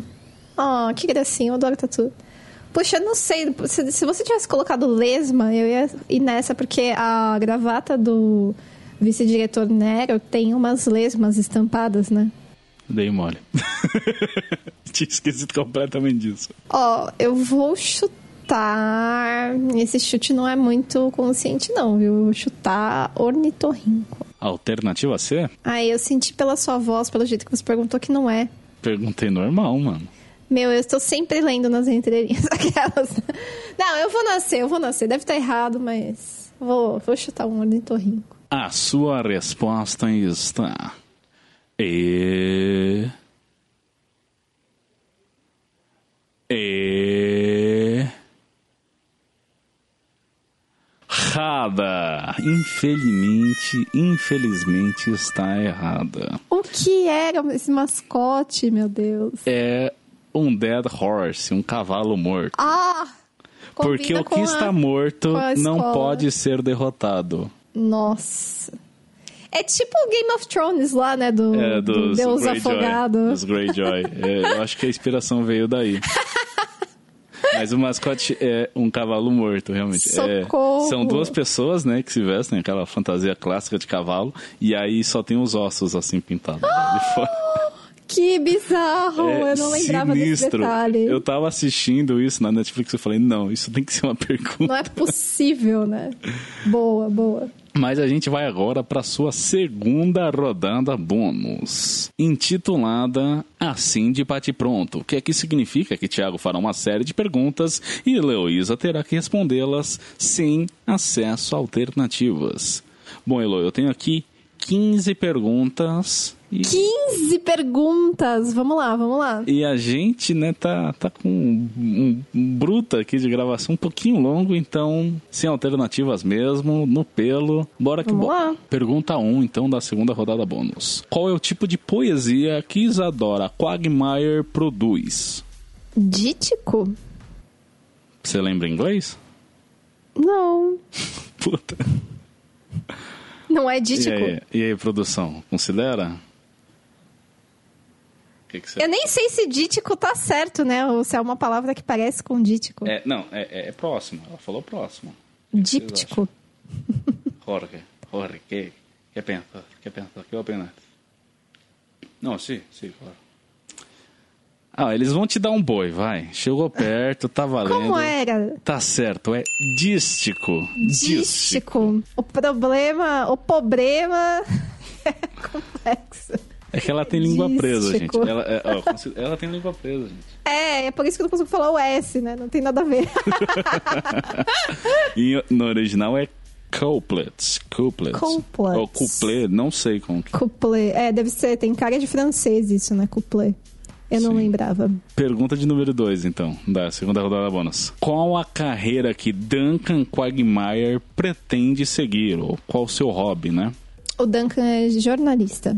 Tá certo, jornalista. E olha só. Pergunta de número 3 da segunda rodada bônus. Bom, já deu pra entender que a gente tá na segunda rodada bônus. Quem é a atriz que interpreta a Violet Baudelaire no filme de 2004? No filme é Emily Browning. Correto. Pergunta 4. Qual é o primeiro nome do bancário Sr. Paul? Bom, os filhos dele se chamam Edgar e Albert, que são referências ao Edgar Allan Poe. Mas o primeiro nome do Sr. Poe. Nossa, eu sabia essa, hein? Não fale, não fale. Deixa eu pensar um pouco. Ah, droga. Arthur. Correto. Em que livro Sunny Baudelaire dá seus primeiros passos? Putz. Você não quer saber quantos dentes a Sunny tem?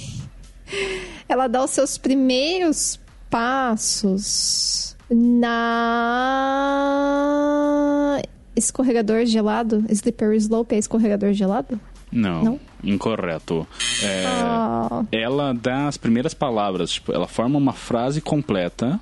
Hum. Do jeito que a gente fala no escorregador de gelo, né? Que ele fala, não Ah, sou mais olha uma só. criança. Mas os primeiros passos ela dá no livro 7, que é quando eles estão fugindo da, da vila, eles estão prim- pela primeira vez por conta própria. rapaz, essa menina É fez tudo simbólico. isso engatinhando até o. O livro Nossa, é 6. super sim- simbólico mesmo, né? Eles estão andando por conta própria. Ela também dá seus passinhos. Que bonito. E aí no, na série ela começa a andar antes. Acho que ela anda já no elevador Essarts. Um livro antes. Qual é a regra número um da cidade de cultores solidários de Corvídeos? A regra número um é não matar um corvo. Não matar nem machucar um corvo. Correto. Qual é a ofensa que Carmelita Spates usa sempre que se dirige aos órfãos? Nossa, mano. Eu só sei assim em inglês. É cake sniffers. Correto. Em português é bisbórias.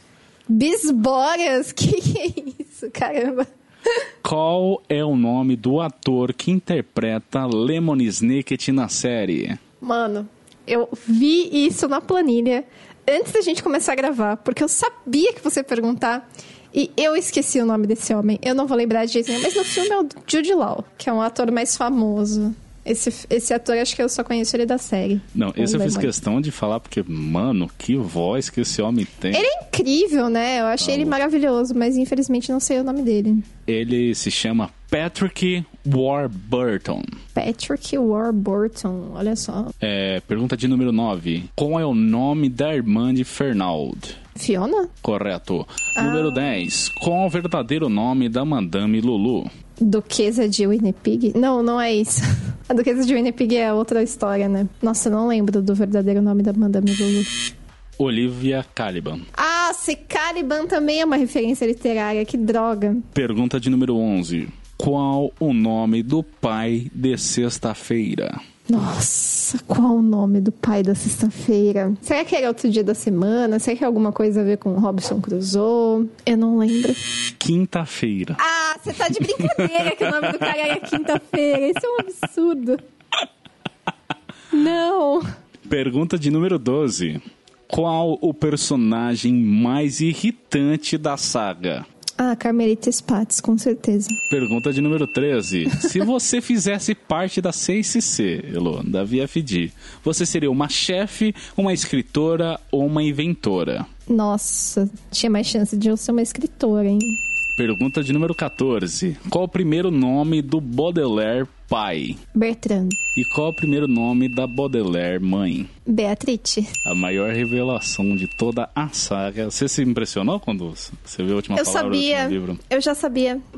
É, eu tomei spoiler. É isso que dá você ler as coisas tarde. É, eu acho que eu também já sabia, eu já tinha noção, assim, não tive nenhum impacto. Mas imagino que. É, pra, eu, eu nem notei que só fala no final, né? Mas. Não, eu só fui Mas é descobrir depois incrível. com, com o pessoal comentando assim, né? O pessoal do Doce Snicket, o impacto que, que Eu descobri com um canal que chama Toga Voadora, que eles é, fizeram vários conteúdos baseados num Tumblr que eu sigo, que eu não vou conseguir lembrar o nome, mas que eles mencionam isso, é muito legal. E na série, eu acho que até um perde um pouco do impacto, porque todos os momentos falam Beatriz, né? Na Beatriz, na Beatriz, na Beatriz. E os Baudelaire órfãos ficam com uma cara de paisagem como se não fosse ninguém, tá ligado? Mas quando você ouve o nome da sua mãe, você faz uma cara especial? Não, não, tudo bem. Da minha mãe Marta! por si, não.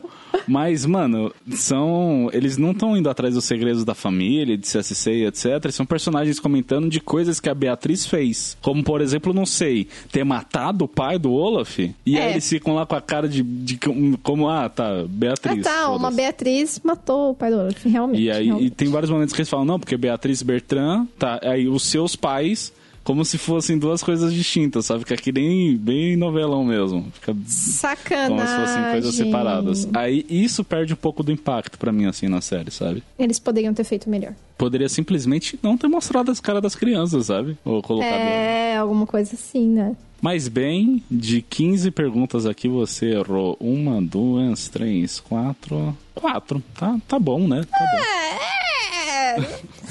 Não acredito que eu esqueci que o nome da mulher era Olivia Caliban. Inclusive, outra divergência na série, né? Porque a gente tinha comentado. Quer dizer, tem uma Olivia Caliban, só que eles inserem uma bibliotecária dentro da escola preparatória para o É, sim, é uma personagem da série que eles juntam com a Madame Lulu e que acaba sendo devorada por leões. Sim, nossa. Meu, como, Pesado, que essa, né? como que essa série pode ser infantil, velho? Sabe? Eu acho que eu teria ficado muito chocada quando eu era criança se eu tivesse lido isso, porque eu ouvia muita história do- dos cristãos que eram jogados aos leões e tal, então acho que isso ressoaria, assim, sabe? pois é. Não, e tem, tem aquela eterna dúvida, sabe? Se dentro da série é mostrado que os Baudelaire são judeus. É, o autor fala bastante disso, mas eu não, eu não conheço cultura judaica o suficiente pra saber se isso está claro, né, dentro do livro. Sim. E também tem aquela- toda aquela problemática. Pô, mas se todos os membros de CSC têm tatuagens no tornozelo, como que os Baudelaire filhos nunca viram as tatuagens dos pais? E aí fala que os, os judeus não se tatuariam e etc. Cara, você tá acima da religião. Você tem que cometer essa transgressão e fazer essa tatuagem aí. Sei lá, vai ver, não deu tempo deles fazerem a tatuagem também, né? Nem precisa ser por causa disso. Como assim não tiveram tempo? Porque a cisão aconteceu muito cedo, né? Então talvez eles só não tenham feito. E as tatuagens foram abandonadas depois. é. Então, acho que não é tão bizarro assim. Que alguns tenham as tatuagens e outros não tenham. Talvez o Olaf tenha sido a última pessoa a ser tatuada pela mulher com cabelo e sem barba e o homem com barba sem cabelo. É, isso, é nessas horas que eu queria ter, ter lido tudo, sabe? Pra entender melhor essa questão da cisão. Porque na série, pra variar, também é em tempo diferente, né? Eles estabelecem Ah, é. que a cisão foi por causa do açucareiro.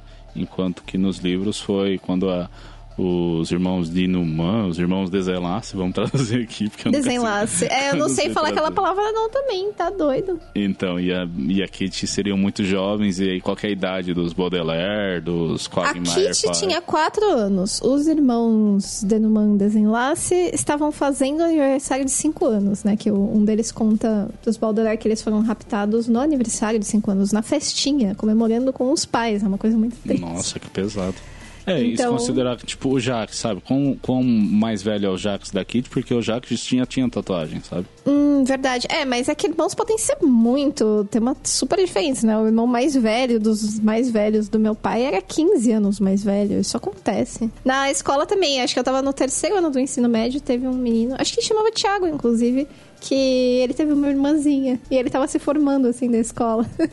É, acontece. Tava super Mas feliz. não, não sei, me dá a impressão que eles. Bom, não dá pra supor. Ah, não, também, é- é- idade esse cada um. livro você tem que ter embasamento. Você tem que ir lá e investigar, assim, a fundo pra saber. Será que o Lemony tem a tatuagem? Ah.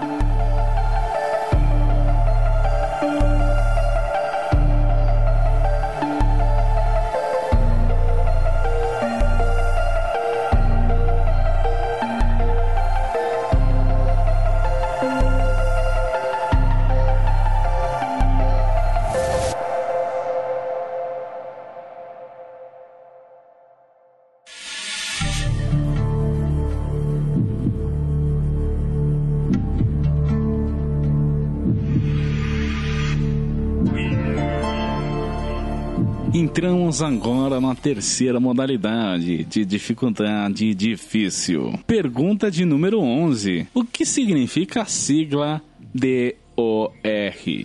Dor. Ou no original, S-O-R-E, SOR. SOR. Sor. SOR. Aí eu não tive tempo de inventar em inglês também. Então Não, tudo bem, vamos. É nível de dificuldade alto, né? Então agora só tem a tradução. Alternativa A. Disciplina para órfãos resilientes. Alternativa B. Disciplina para órfãos resistentes. Alternativa C. Disciplina para órfãos rápidos. Ou alternativa D. Disciplina para órfãos resignados. Eu adorei a disciplina para órfãos resignados. É o treinamento lá, lá né, que o treinador Genghis. Olha aí, outra referência, né, Gengis Khan. Puxa, resilientes, resignados, qual que era o outro que não rápidos? Resilientes, resistentes, Resistentes. rápidos e resignados. Lembrando que você tem auxílios também, você ainda não usou nenhum. Nossa, vamos no auxílio. Quero as minhas cartas. A produção está embaralhando as cartas. Som de cartas sendo embaralhadas.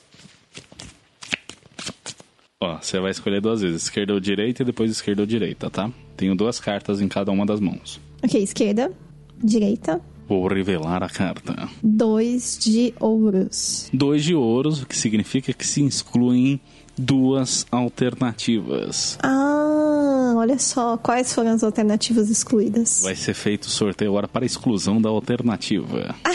você vai ter que confiar em mim, que eu não vou poder mostrar, hein? Que às vezes caia certo. Eu, eu confio em você.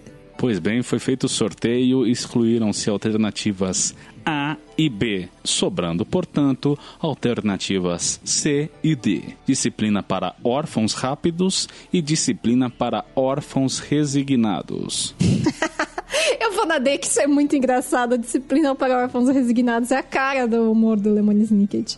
Está certa disso? Ah, certo é uma palavra forte, né? Mas vamos nessa. A sua resposta está. E. E.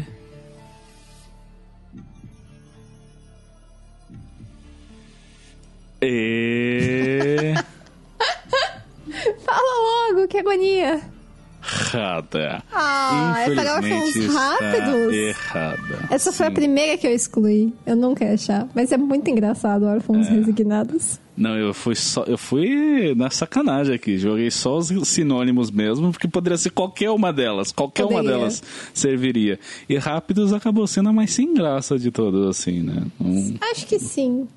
não curti muito. Mas por que eles são órfãos rápidos? Porque eles têm que ficar correndo em volta. Mas eles não são rápidos quando eles começam o treinamento. Não, sim, Além disso, é, você pode correr devagar. mas é porque a ideia do Olaf é de cansar eles. É. E, e aí ele teria que dar um motivo. Por que, que ele está escolhendo órfãos? E isso eu acho que casa muito com a questão dos judeus, né? Que ele fala que órfãos têm condições especiais, que eles seriam mais rápidos que as outras pessoas. Aquela coisa da eugenia, etc. Uhum. Que, que órfão seria, sei lá, de uma casta diferente do resto da, da sociedade. Pergunta de número 12. No filme de 2004, a película se inicia com a história de um elfo alegre. Este mesmo elfo é citado em um dos livros da saga. Que livro é esse? Alternativa A. O Elevador Ersatis. Alternativa B. A Cidade Sinistra dos Corvos. Alternativa C. O Hospital Hostil. Ou alternativa D. O Penúltimo Perigo. Essas são as alternativas. Nossa, eu tava achando que era um dos três primeiros livros. E é engraçado que esse elfo aparece no carro do Olaf também, né? No filme. Ele tem um bonequinho desse elfo. Mas eu, eu vou com o penúltimo perigo, então. Alternativa D. A sua resposta está. E. E. Errada. Ah, Infelizmente está jura? Mas eu li no penúltimo louca. Você tem, cer você tem certeza que você leu Não. no Penúltimo Perigo? Ah, tá. Porque eu li na Cidade Sinistra dos Corvos. E é o mesmo nome do desgraçado elfo. É, É o o menorzinho dos elfos, o menor dos elfos, alguma coisa assim em português. E no original, The Littlest Elf. A Pândega do Pônei também, que é a capa do livro do- de um livro alternativo que aparece, acho que na biografia não autorizada. Autobiografia não autorizada, né? E ela é, ela é citada também no, na série. Tem um momento que o, Ah, é? que o senhor Paul tá com esse livro na mão. Ele fala: Não, ele é super divertido, super feliz, super não sei o quê. O que não é o caso dos Baudelaire. Sim, eu realmente. Ele tava no telefone, né? Sim, é eu tava falando com você. Só desgraça na vida dessas crianças. É, o Snicket ele brinca com vários livros que seriam mega felizes, que seriam indicações de leitura muito melhor que a saga das aventuras em série, né? Nossa, isso é muito divertido. Ele acaba criando curiosidade, né?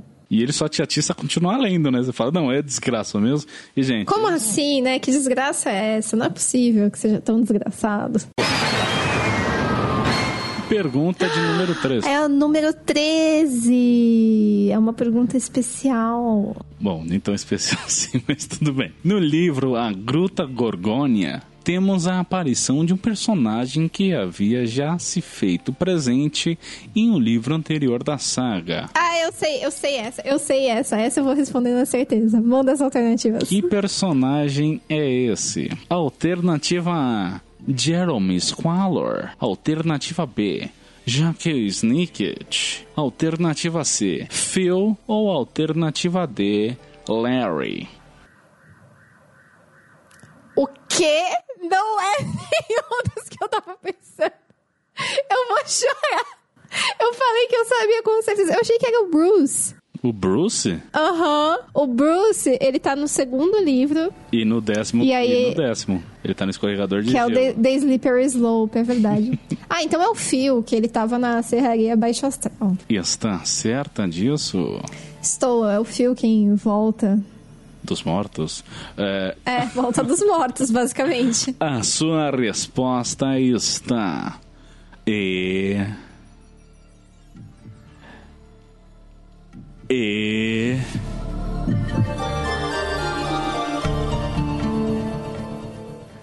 Zata! Aê, olha só, eu sabia disso. Eu sabia que era o Phil, o Phil O fio otimista. otimista, personagem. Segundo personagem mais chato da saga. Ah, não, eu gosto muito do Phil. Eu fico, eu fico assim, muito triste com o destino dele. Ele morre nesse também? Sim, ele vai pro Great Unknown. Ah, sim, um grande desconhecido que é um aforismo, uma metáfora pra morte, né? Ou para a. Eu não vou lembrar do nome. Para um elemento da Porquel, que é. Frequência, né? Que é o Só Perguntas Erradas. Ok, não lembro disso. Mas sim, ele realmente é. Você leu Só Perguntas Erradas? Eu não, não li. Ah, então você não ia lembrar, né? Calma. Eu nem, eu não, eu nem reli. Só que a principal. Meu, agora, terminando esse programa, vai começar a ler Só Perguntas Vou- Erradas. não, a gente eu vai ler vou tudo eu na vou ordem agora. reler o, os livros Ah, você principal. prefere reler? Tá bom, tá bom. Então eu releio com você. Pergunta de número 14. No livro Penúltimo Perigo, parte da trama é inspirada em uma ópera. Que ópera é essa e qual o seu autor? Essa, essa não tem como errar, porque eles falam tantas vezes. Mas eu não sei quem é o autor. Vamos ouvir as alternativas. Você achou que também sabia quem que era o personagem que tava na Gruta Gorgônia? o Bruce, não, o Bruce tá no outro, no escorregador de gelo. Seria a alternativa A. Le Nozze di Figaro, de Wolfgang Mozart. Seria a alternativa B. La Boheme, de Giuseppe Verdi. Seria alternativa C. La Forza del Destino, de Giuseppe Verdi. Ou alternativa D. La Forza del Destino, de Luigi Cherubini. Luigi Cherubini. Luigi Meu Deus, Cherubini. e agora? Quem escreveu A La Força del Destino? La Forza. Não é o, não, não é o verde, não. É o Cherubini. Não entendi. A sua Eu não cara! entendi o que você falou. ah, é a D. É a D? D de dado? É La, La Forza del Destino, isso eu tenho certeza. Uhum. Eu não tenho certeza do autor, mas eu vou chutar que é o Luigi Cherubini. Está Ah, certo. Cherubini? É Che, italiano, né? Não é Che? Ah, é com C? CH. Ah, então é Cherubini. Cherubini? Ah, tá. Então, Luigi Cherubini. Pessoa manja... Vamos ver se essa pessoa é real, Nossa, né? Porque eu, esse eu nome tava, tá... Eu tava me achando tanto que eu tava falando La Forza, sendo que se pá é La Força também, né? Porque tem só um Z. Não, ela Forza. Mas não né? é só quando é pizza, que é dois Z? Ah, mas eles falam de um jeito bem cantado, assim, bem exagerado. La que Força, com- eles têm- Tá. É, a sua resposta... Peraí. Você então fechou na D mesmo. Na D, com certeza. Não, quer dizer, a minha resposta com certeza é a D. Eu não sei se a minha resposta está com certeza correta. Tá ok. A sua resposta está... Você não quer usar nenhum auxílio também, né? Não, porque eu li o penúltimo perigo e eles falam, e eu não lembro, eu não lembro de ter visto esse nome, Luigi Cherubini, mas eu não lembro de ter lido o nome do verde. E se tivesse o verde, eu teria lembrado, eu acho. Pois bem, a sua resposta está. E. E. E. Errada. Sério, é do verde? Está errada. Você inventou o nome Luigi Cherubini? Não, também é um compositor de óperas. Eu não conheço. Assim como esse Beethoven. Mozart, foi um choque pra mim, eu achei que era uma coisa mais recente. E o Giuseppe Verdi tá em tudo que é ópera. Você pesquisa no Google e só tem esse ele é desgraçado. grande. ele é maravilhoso, as óperas dele são muito legais. e o, o, o Cherubini também escreveu óperas, não é tão conhecido, mas La Forza del Destino é do Giuseppe Verdi. Tanto que o, na série o Olaf ainda brinca que, ah, isso aí, porque o Delway, eles brincam na série que é como se fosse um mistério dentro, fosse um mito, assim, sabe? Não fosse uma coisa real. Fala, caramba, então realmente existe um Delway, é que nem não sei o que, e Giuseppe Verdi. E aí o, o Klaus fala, Giuseppe Verdi realmente existe. Daí o Olaf fica, que? Como assim? Nossa, cara, eu tô bem chocada. Eu não sabia que essa ópera era dele. Pergunta de número 15. Qual é o poema que Count Olaf, o Conde Olaf, recita em O Fim? Seria alternativa A. Que este seja o verso? Alternativa B. Paraísos artificiais? Alternativa C. Para Ellen? Ou alternativa D. A noite tem mil olhos? Rapaz, vamos nesses auxílios aí. que auxílio que ainda resta. Você tem dois pulos e ajuda universitária. Eu não confio na ajuda universitária. Eu sei, sou uma universitária, eu sei o quão pouco eu poderia ajudar alguém. Então, eu pulo. Posso pular? Pode. pode. Tá bom. Não, depois que você ofendeu o universitário, você, você pode, né? Ah, meu, eu, eu sou uma universitária, eu não sei a resposta. Por que outra universitária Heloísa, saberia? o seu universitário sou eu. Eu montei a pauta. Eu sei a resposta. Mas se você acha que eu sou incompetente, não- Mano, eu- você quase me matou que eu engasguei com a água aqui. Tudo bem, deixa esse auxílio pra depois. Vamos pular por enquanto, já que pode pular. mas você tá na última pergunta, mulher. Você tá no fim. Ah, essa é a última É, pergunta? você tá no fim. Então. De fim. Então eu pulo mesmo assim. Eu vou apostar. Se eu- a, a minha próxima pergunta, que é a pergunta extra, que vai ser a pergunta final, Você usa eu posso pedir ajuda universitária, ué. Pergunta de número 15 das perguntas da modalidade difícil, então pulada. Abre-se a caixa de perguntas extras. Questão extra número 1. Qual é o principal lema da CSC ou VFD? Alternativa A: salvando pessoas, caçando coisas, negócios da família. Ah, adorei a referência! Totalmente excelente. seria alternativa B. Seja a mudança que você quer no mundo. Nossa, que preguiça. que lembra ruim, coisa escrota. não, é. Vamos ouvir a C. O mundo aqui é sereno. Ou alternativa D. Eu tenho medos bobos e coragens absurdas. Nossa, essa referência eu perdi. Puxa, mas eu não preciso da ajuda universitária. Eu sei que é a C. Repita a C. O mundo aqui é sereno. Ah, eu acho isso tão bonito. Acho que. Eu sou tão brega que eu tatuaria esse negócio de tão bonito que eu acho. Vamos com a C, então. Está certa disso? Eu estou certa disso. A sua resposta está. É. É. Exata! Alternativa C. Alternativa D, Heloísa, porque eu não te dei a resposta, é uma frase de Clarice Lispector. Então a gente. Mas é mesmo aquelas coisas atribuídas pelo Ah, não sei, eu Facebook? vi no Google. Eu vi na Google Ah, Imagens. não, pela... Você viu no Google Imagens? Como que é a frase? Eu tenho medos bobos e coragens absurdas. A alternativa B, que você ficou rindo e achando brega, seja a mudança que você quer no mundo, é realmente frase de coach motivacional. É, claramente. e a alternativa A, salvando pessoas, caçando coisas, negócios da família, é do Supernatural, é o lema dos Winchesters. Ah, meu, eu adoro. Eu adoro Supernatural. A gente podia ter feito Supernatural, inclusive. Nossa, não. Se um dia você quiser me chamar de Eu novo. não tenho coragem de fazer Supernatural, não, mano. É tanta inconsistência na história. Eu amo Sobrenatural É, não- também. Isso é verdade. Mas, velho, é- é- às vezes é lazy writing total, assim, Supernatural, sabe? Então, hum, não. Eu prefiro mil vezes Desventuras em série. e o mundo aqui é sereno, que eu vejo em tudo que é lugar, duas traduções, né? No original é The World is Quiet Here.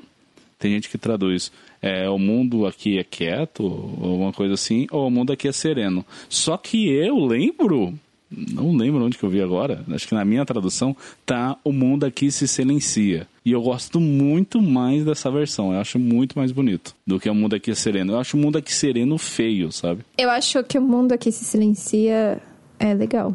Tanto que é meu status no WhatsApp, é um mundo aqui se é, silencia. nossa, eu acho muito legal isso. E é legal porque eles. O, não se sabe de qual dos dois lados da cisão que adotou isso, se era de antes, e ela pode ser dúbia, né? O seu significado. Tanto que o mundo se silenciaria quando você queimasse todo ele, né? Se estaria em meio a chamas, ou justamente o contrário, por você ter encontrado a paz através da sapiência, erudição, que você teria um mundo sereno. Nossa, deixa. Realmente deixa. Mas tem uma coisa que eu quero ouvir aí que você não falou. O que, que eu não falei?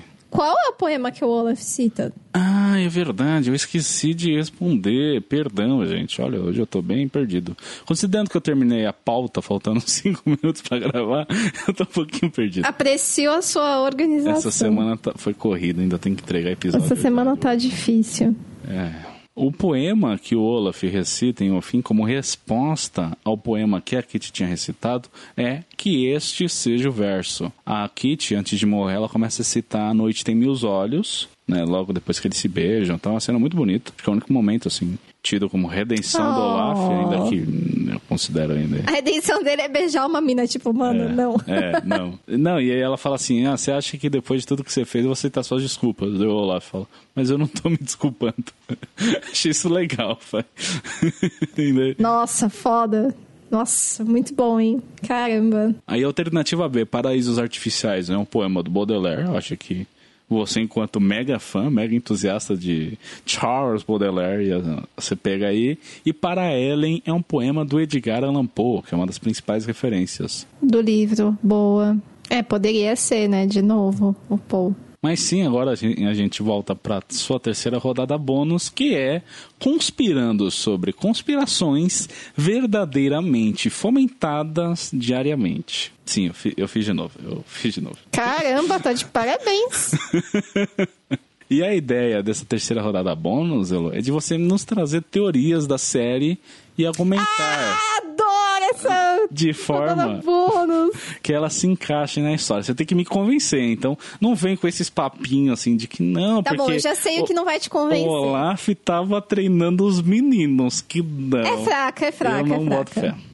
Pois bem. Vamos lá, ó. Você tem alguma uma coisa teoria que eu preparada acho aí? muito... Eu sei que eu te peguei Não, no é da pulo. minha cabeça. Eu sei que eu te peguei no pulo, você tá tendo que improvisar agora, mas. Eu total tô improvisando agora, eu realmente não preparei. Eu confio no meu conhecimento sobre as teorias de desventuras em série, porque eu, eu realmente gosto muito, assim, e acho que é por aí, né? Bom, uma teoria que eu acho muito legal e que eu acho que faz bastante sentido é que o Sr. Paul, na verdade, está do lado dos incendiários. Ou que por alguma razão ele está tentando prejudicar as crianças propositalmente. Porque não é possível uma pessoa ser tão burra tão tapada. E uma dentro dessa teoria, um aspecto que eu acho muito interessante é que talvez o Sr. Paul seja uma mulher e tenha uma vozinha fina como a minha e por isso eles fiquem tossindo o tempo todo Nossa, aí- dar aí uma disfarçada. Peraí, eu, tava, eu tava concordando com tudo que você tava falando, até porque a parte... Não, veja bem. Mas Veja bem, o mais. lance do tossir é, seria uma parte dos recursos de disfarce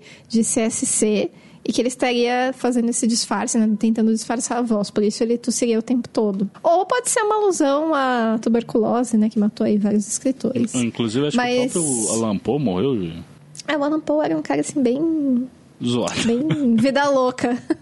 Isso é vida louca. É, na época bem. dele todo mundo morria de tuberculose, então, né? Então, eu acho que o Sr. Paul do Desventuras em Série não tem tuberculose, pois tuberculose é uma doença extremamente contagiosa e ele tossiu na cara de geral.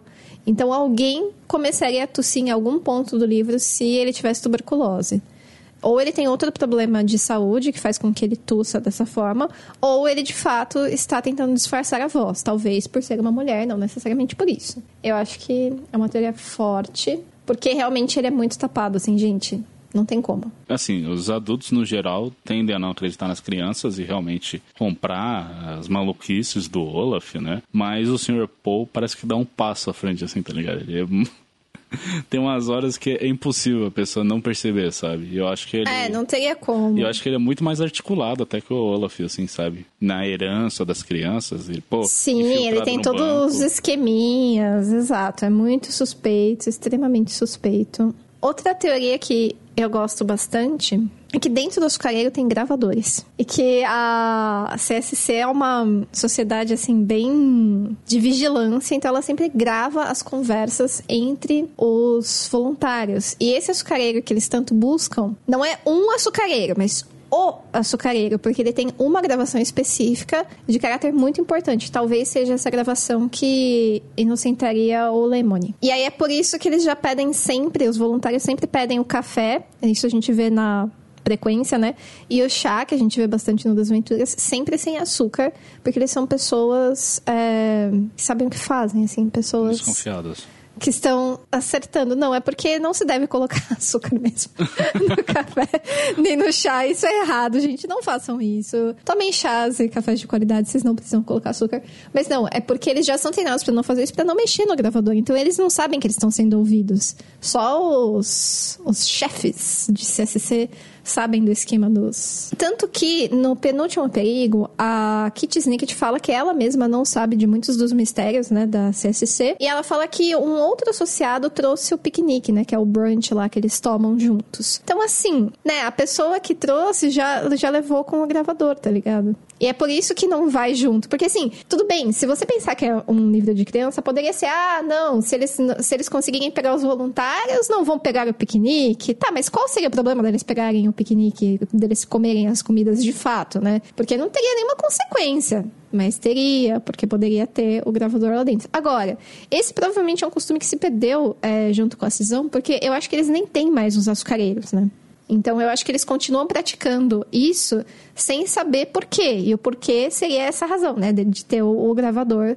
Só que isso se perdeu. Então, realmente talvez seja inútil eles separarem voluntários e piqueniques. Não, curti, curti as duas teorias. Que você, que Complexa, né?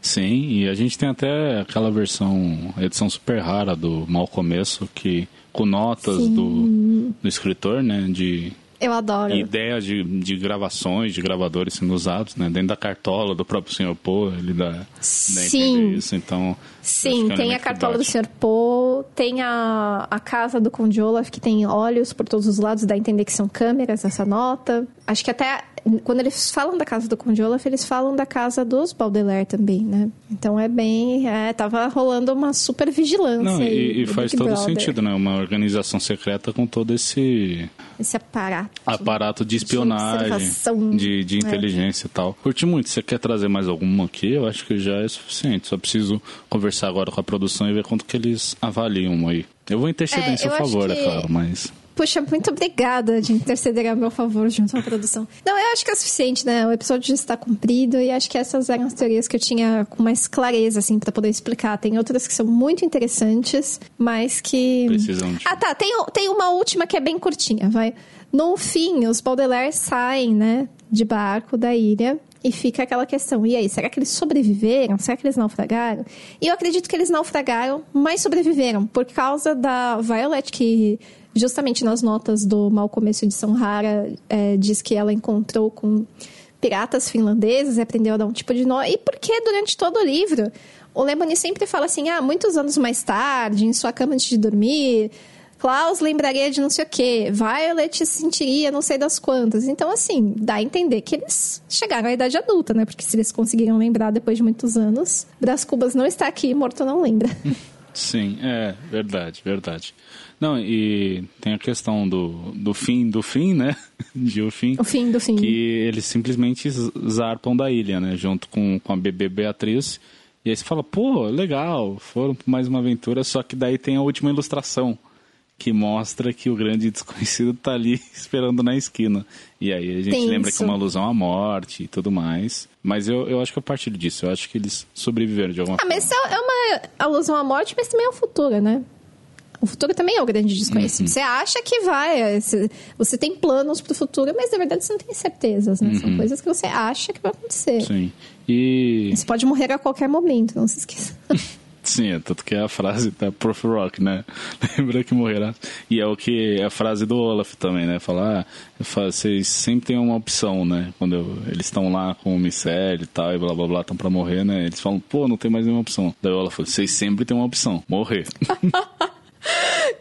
Cara, que É. pesado! É. Eu não lembrava disso. Pois é. E, mas é, eu também eu acredito que, que eles sobreviveram justamente por conta disso, né? Por que, que o Lemon ia falar que anos mais tarde ele lembrar? Só que só se fosse uma licença poética, assim, sabe? No pós-vida, assim, pô, no pós-vida eles teoricamente têm uma cama de pós-vida e onde eles vão Olha, deitar, deitar a é cabeça de muita pós-vida pra pensar nisso. Mas tem, tem um filme que é assim, né? Eu não lembro o nome, que o cara tá contando velho, só que na verdade é- ele é baseado em fatos reais e ele tá de um jornalista. Eu realmente não lembro o nome do filme. Só que na verdade ele morreu. E aí mostra assim que ele se matou ou algo do tipo. E, e o cara fala assim: não, você achou o quê, né? E é muito engraçado, porque quem conhece a história real vai logo sacar, né, que não aconteceu daquele jeito. Mas eu que não conhecia, né? Sim. Ou então aquele episódio especial de How I Met Your Mother que é apresentado pela Robin. Nossa, não, eu odeio How I Met Your Mother. Assim, é uma coisa que a gente não pode conversar sobre isso, porque eu odeio com todas as minhas forças de ódio. Tá. Mas você sabe que a. Tá. Você sabe que a Robin tá na série, né? Junto Sim, com, ela tá. Junto com o Barney. Sim, de fato.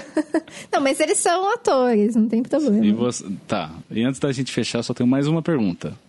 Manda. Você prefere o Jim Carrey ou o Neil Patrick Harris de Olaf? Putz, eu vou te falar que assim, eu prefiro a adaptação pra série, mas eu acho que o Jim Carrey ficou um Olaf bem mais sinistro, bem mais legal, porque o Neil Patrick Harris fez um Olaf, assim, muito carismático, muito engraçadinho, e ele não é tão assustador. Eu achei que o Jim Carrey... é, faz muitos anos que eu tinha visto esse filme, eu revi pro programa, e eu fiquei surpresa com a atuação, porque não parece a atuação de Jim Carrey, sabe? Eu acho que ele pegou, assim, e incorporou o Olaf do mal, assim. Achei bem legal. Sim, é. Eu acho que a principal crítica que o pessoal tem com o Neil Patrick Harris é que ele é muito carismático, assim, né? Ele é muito simpático.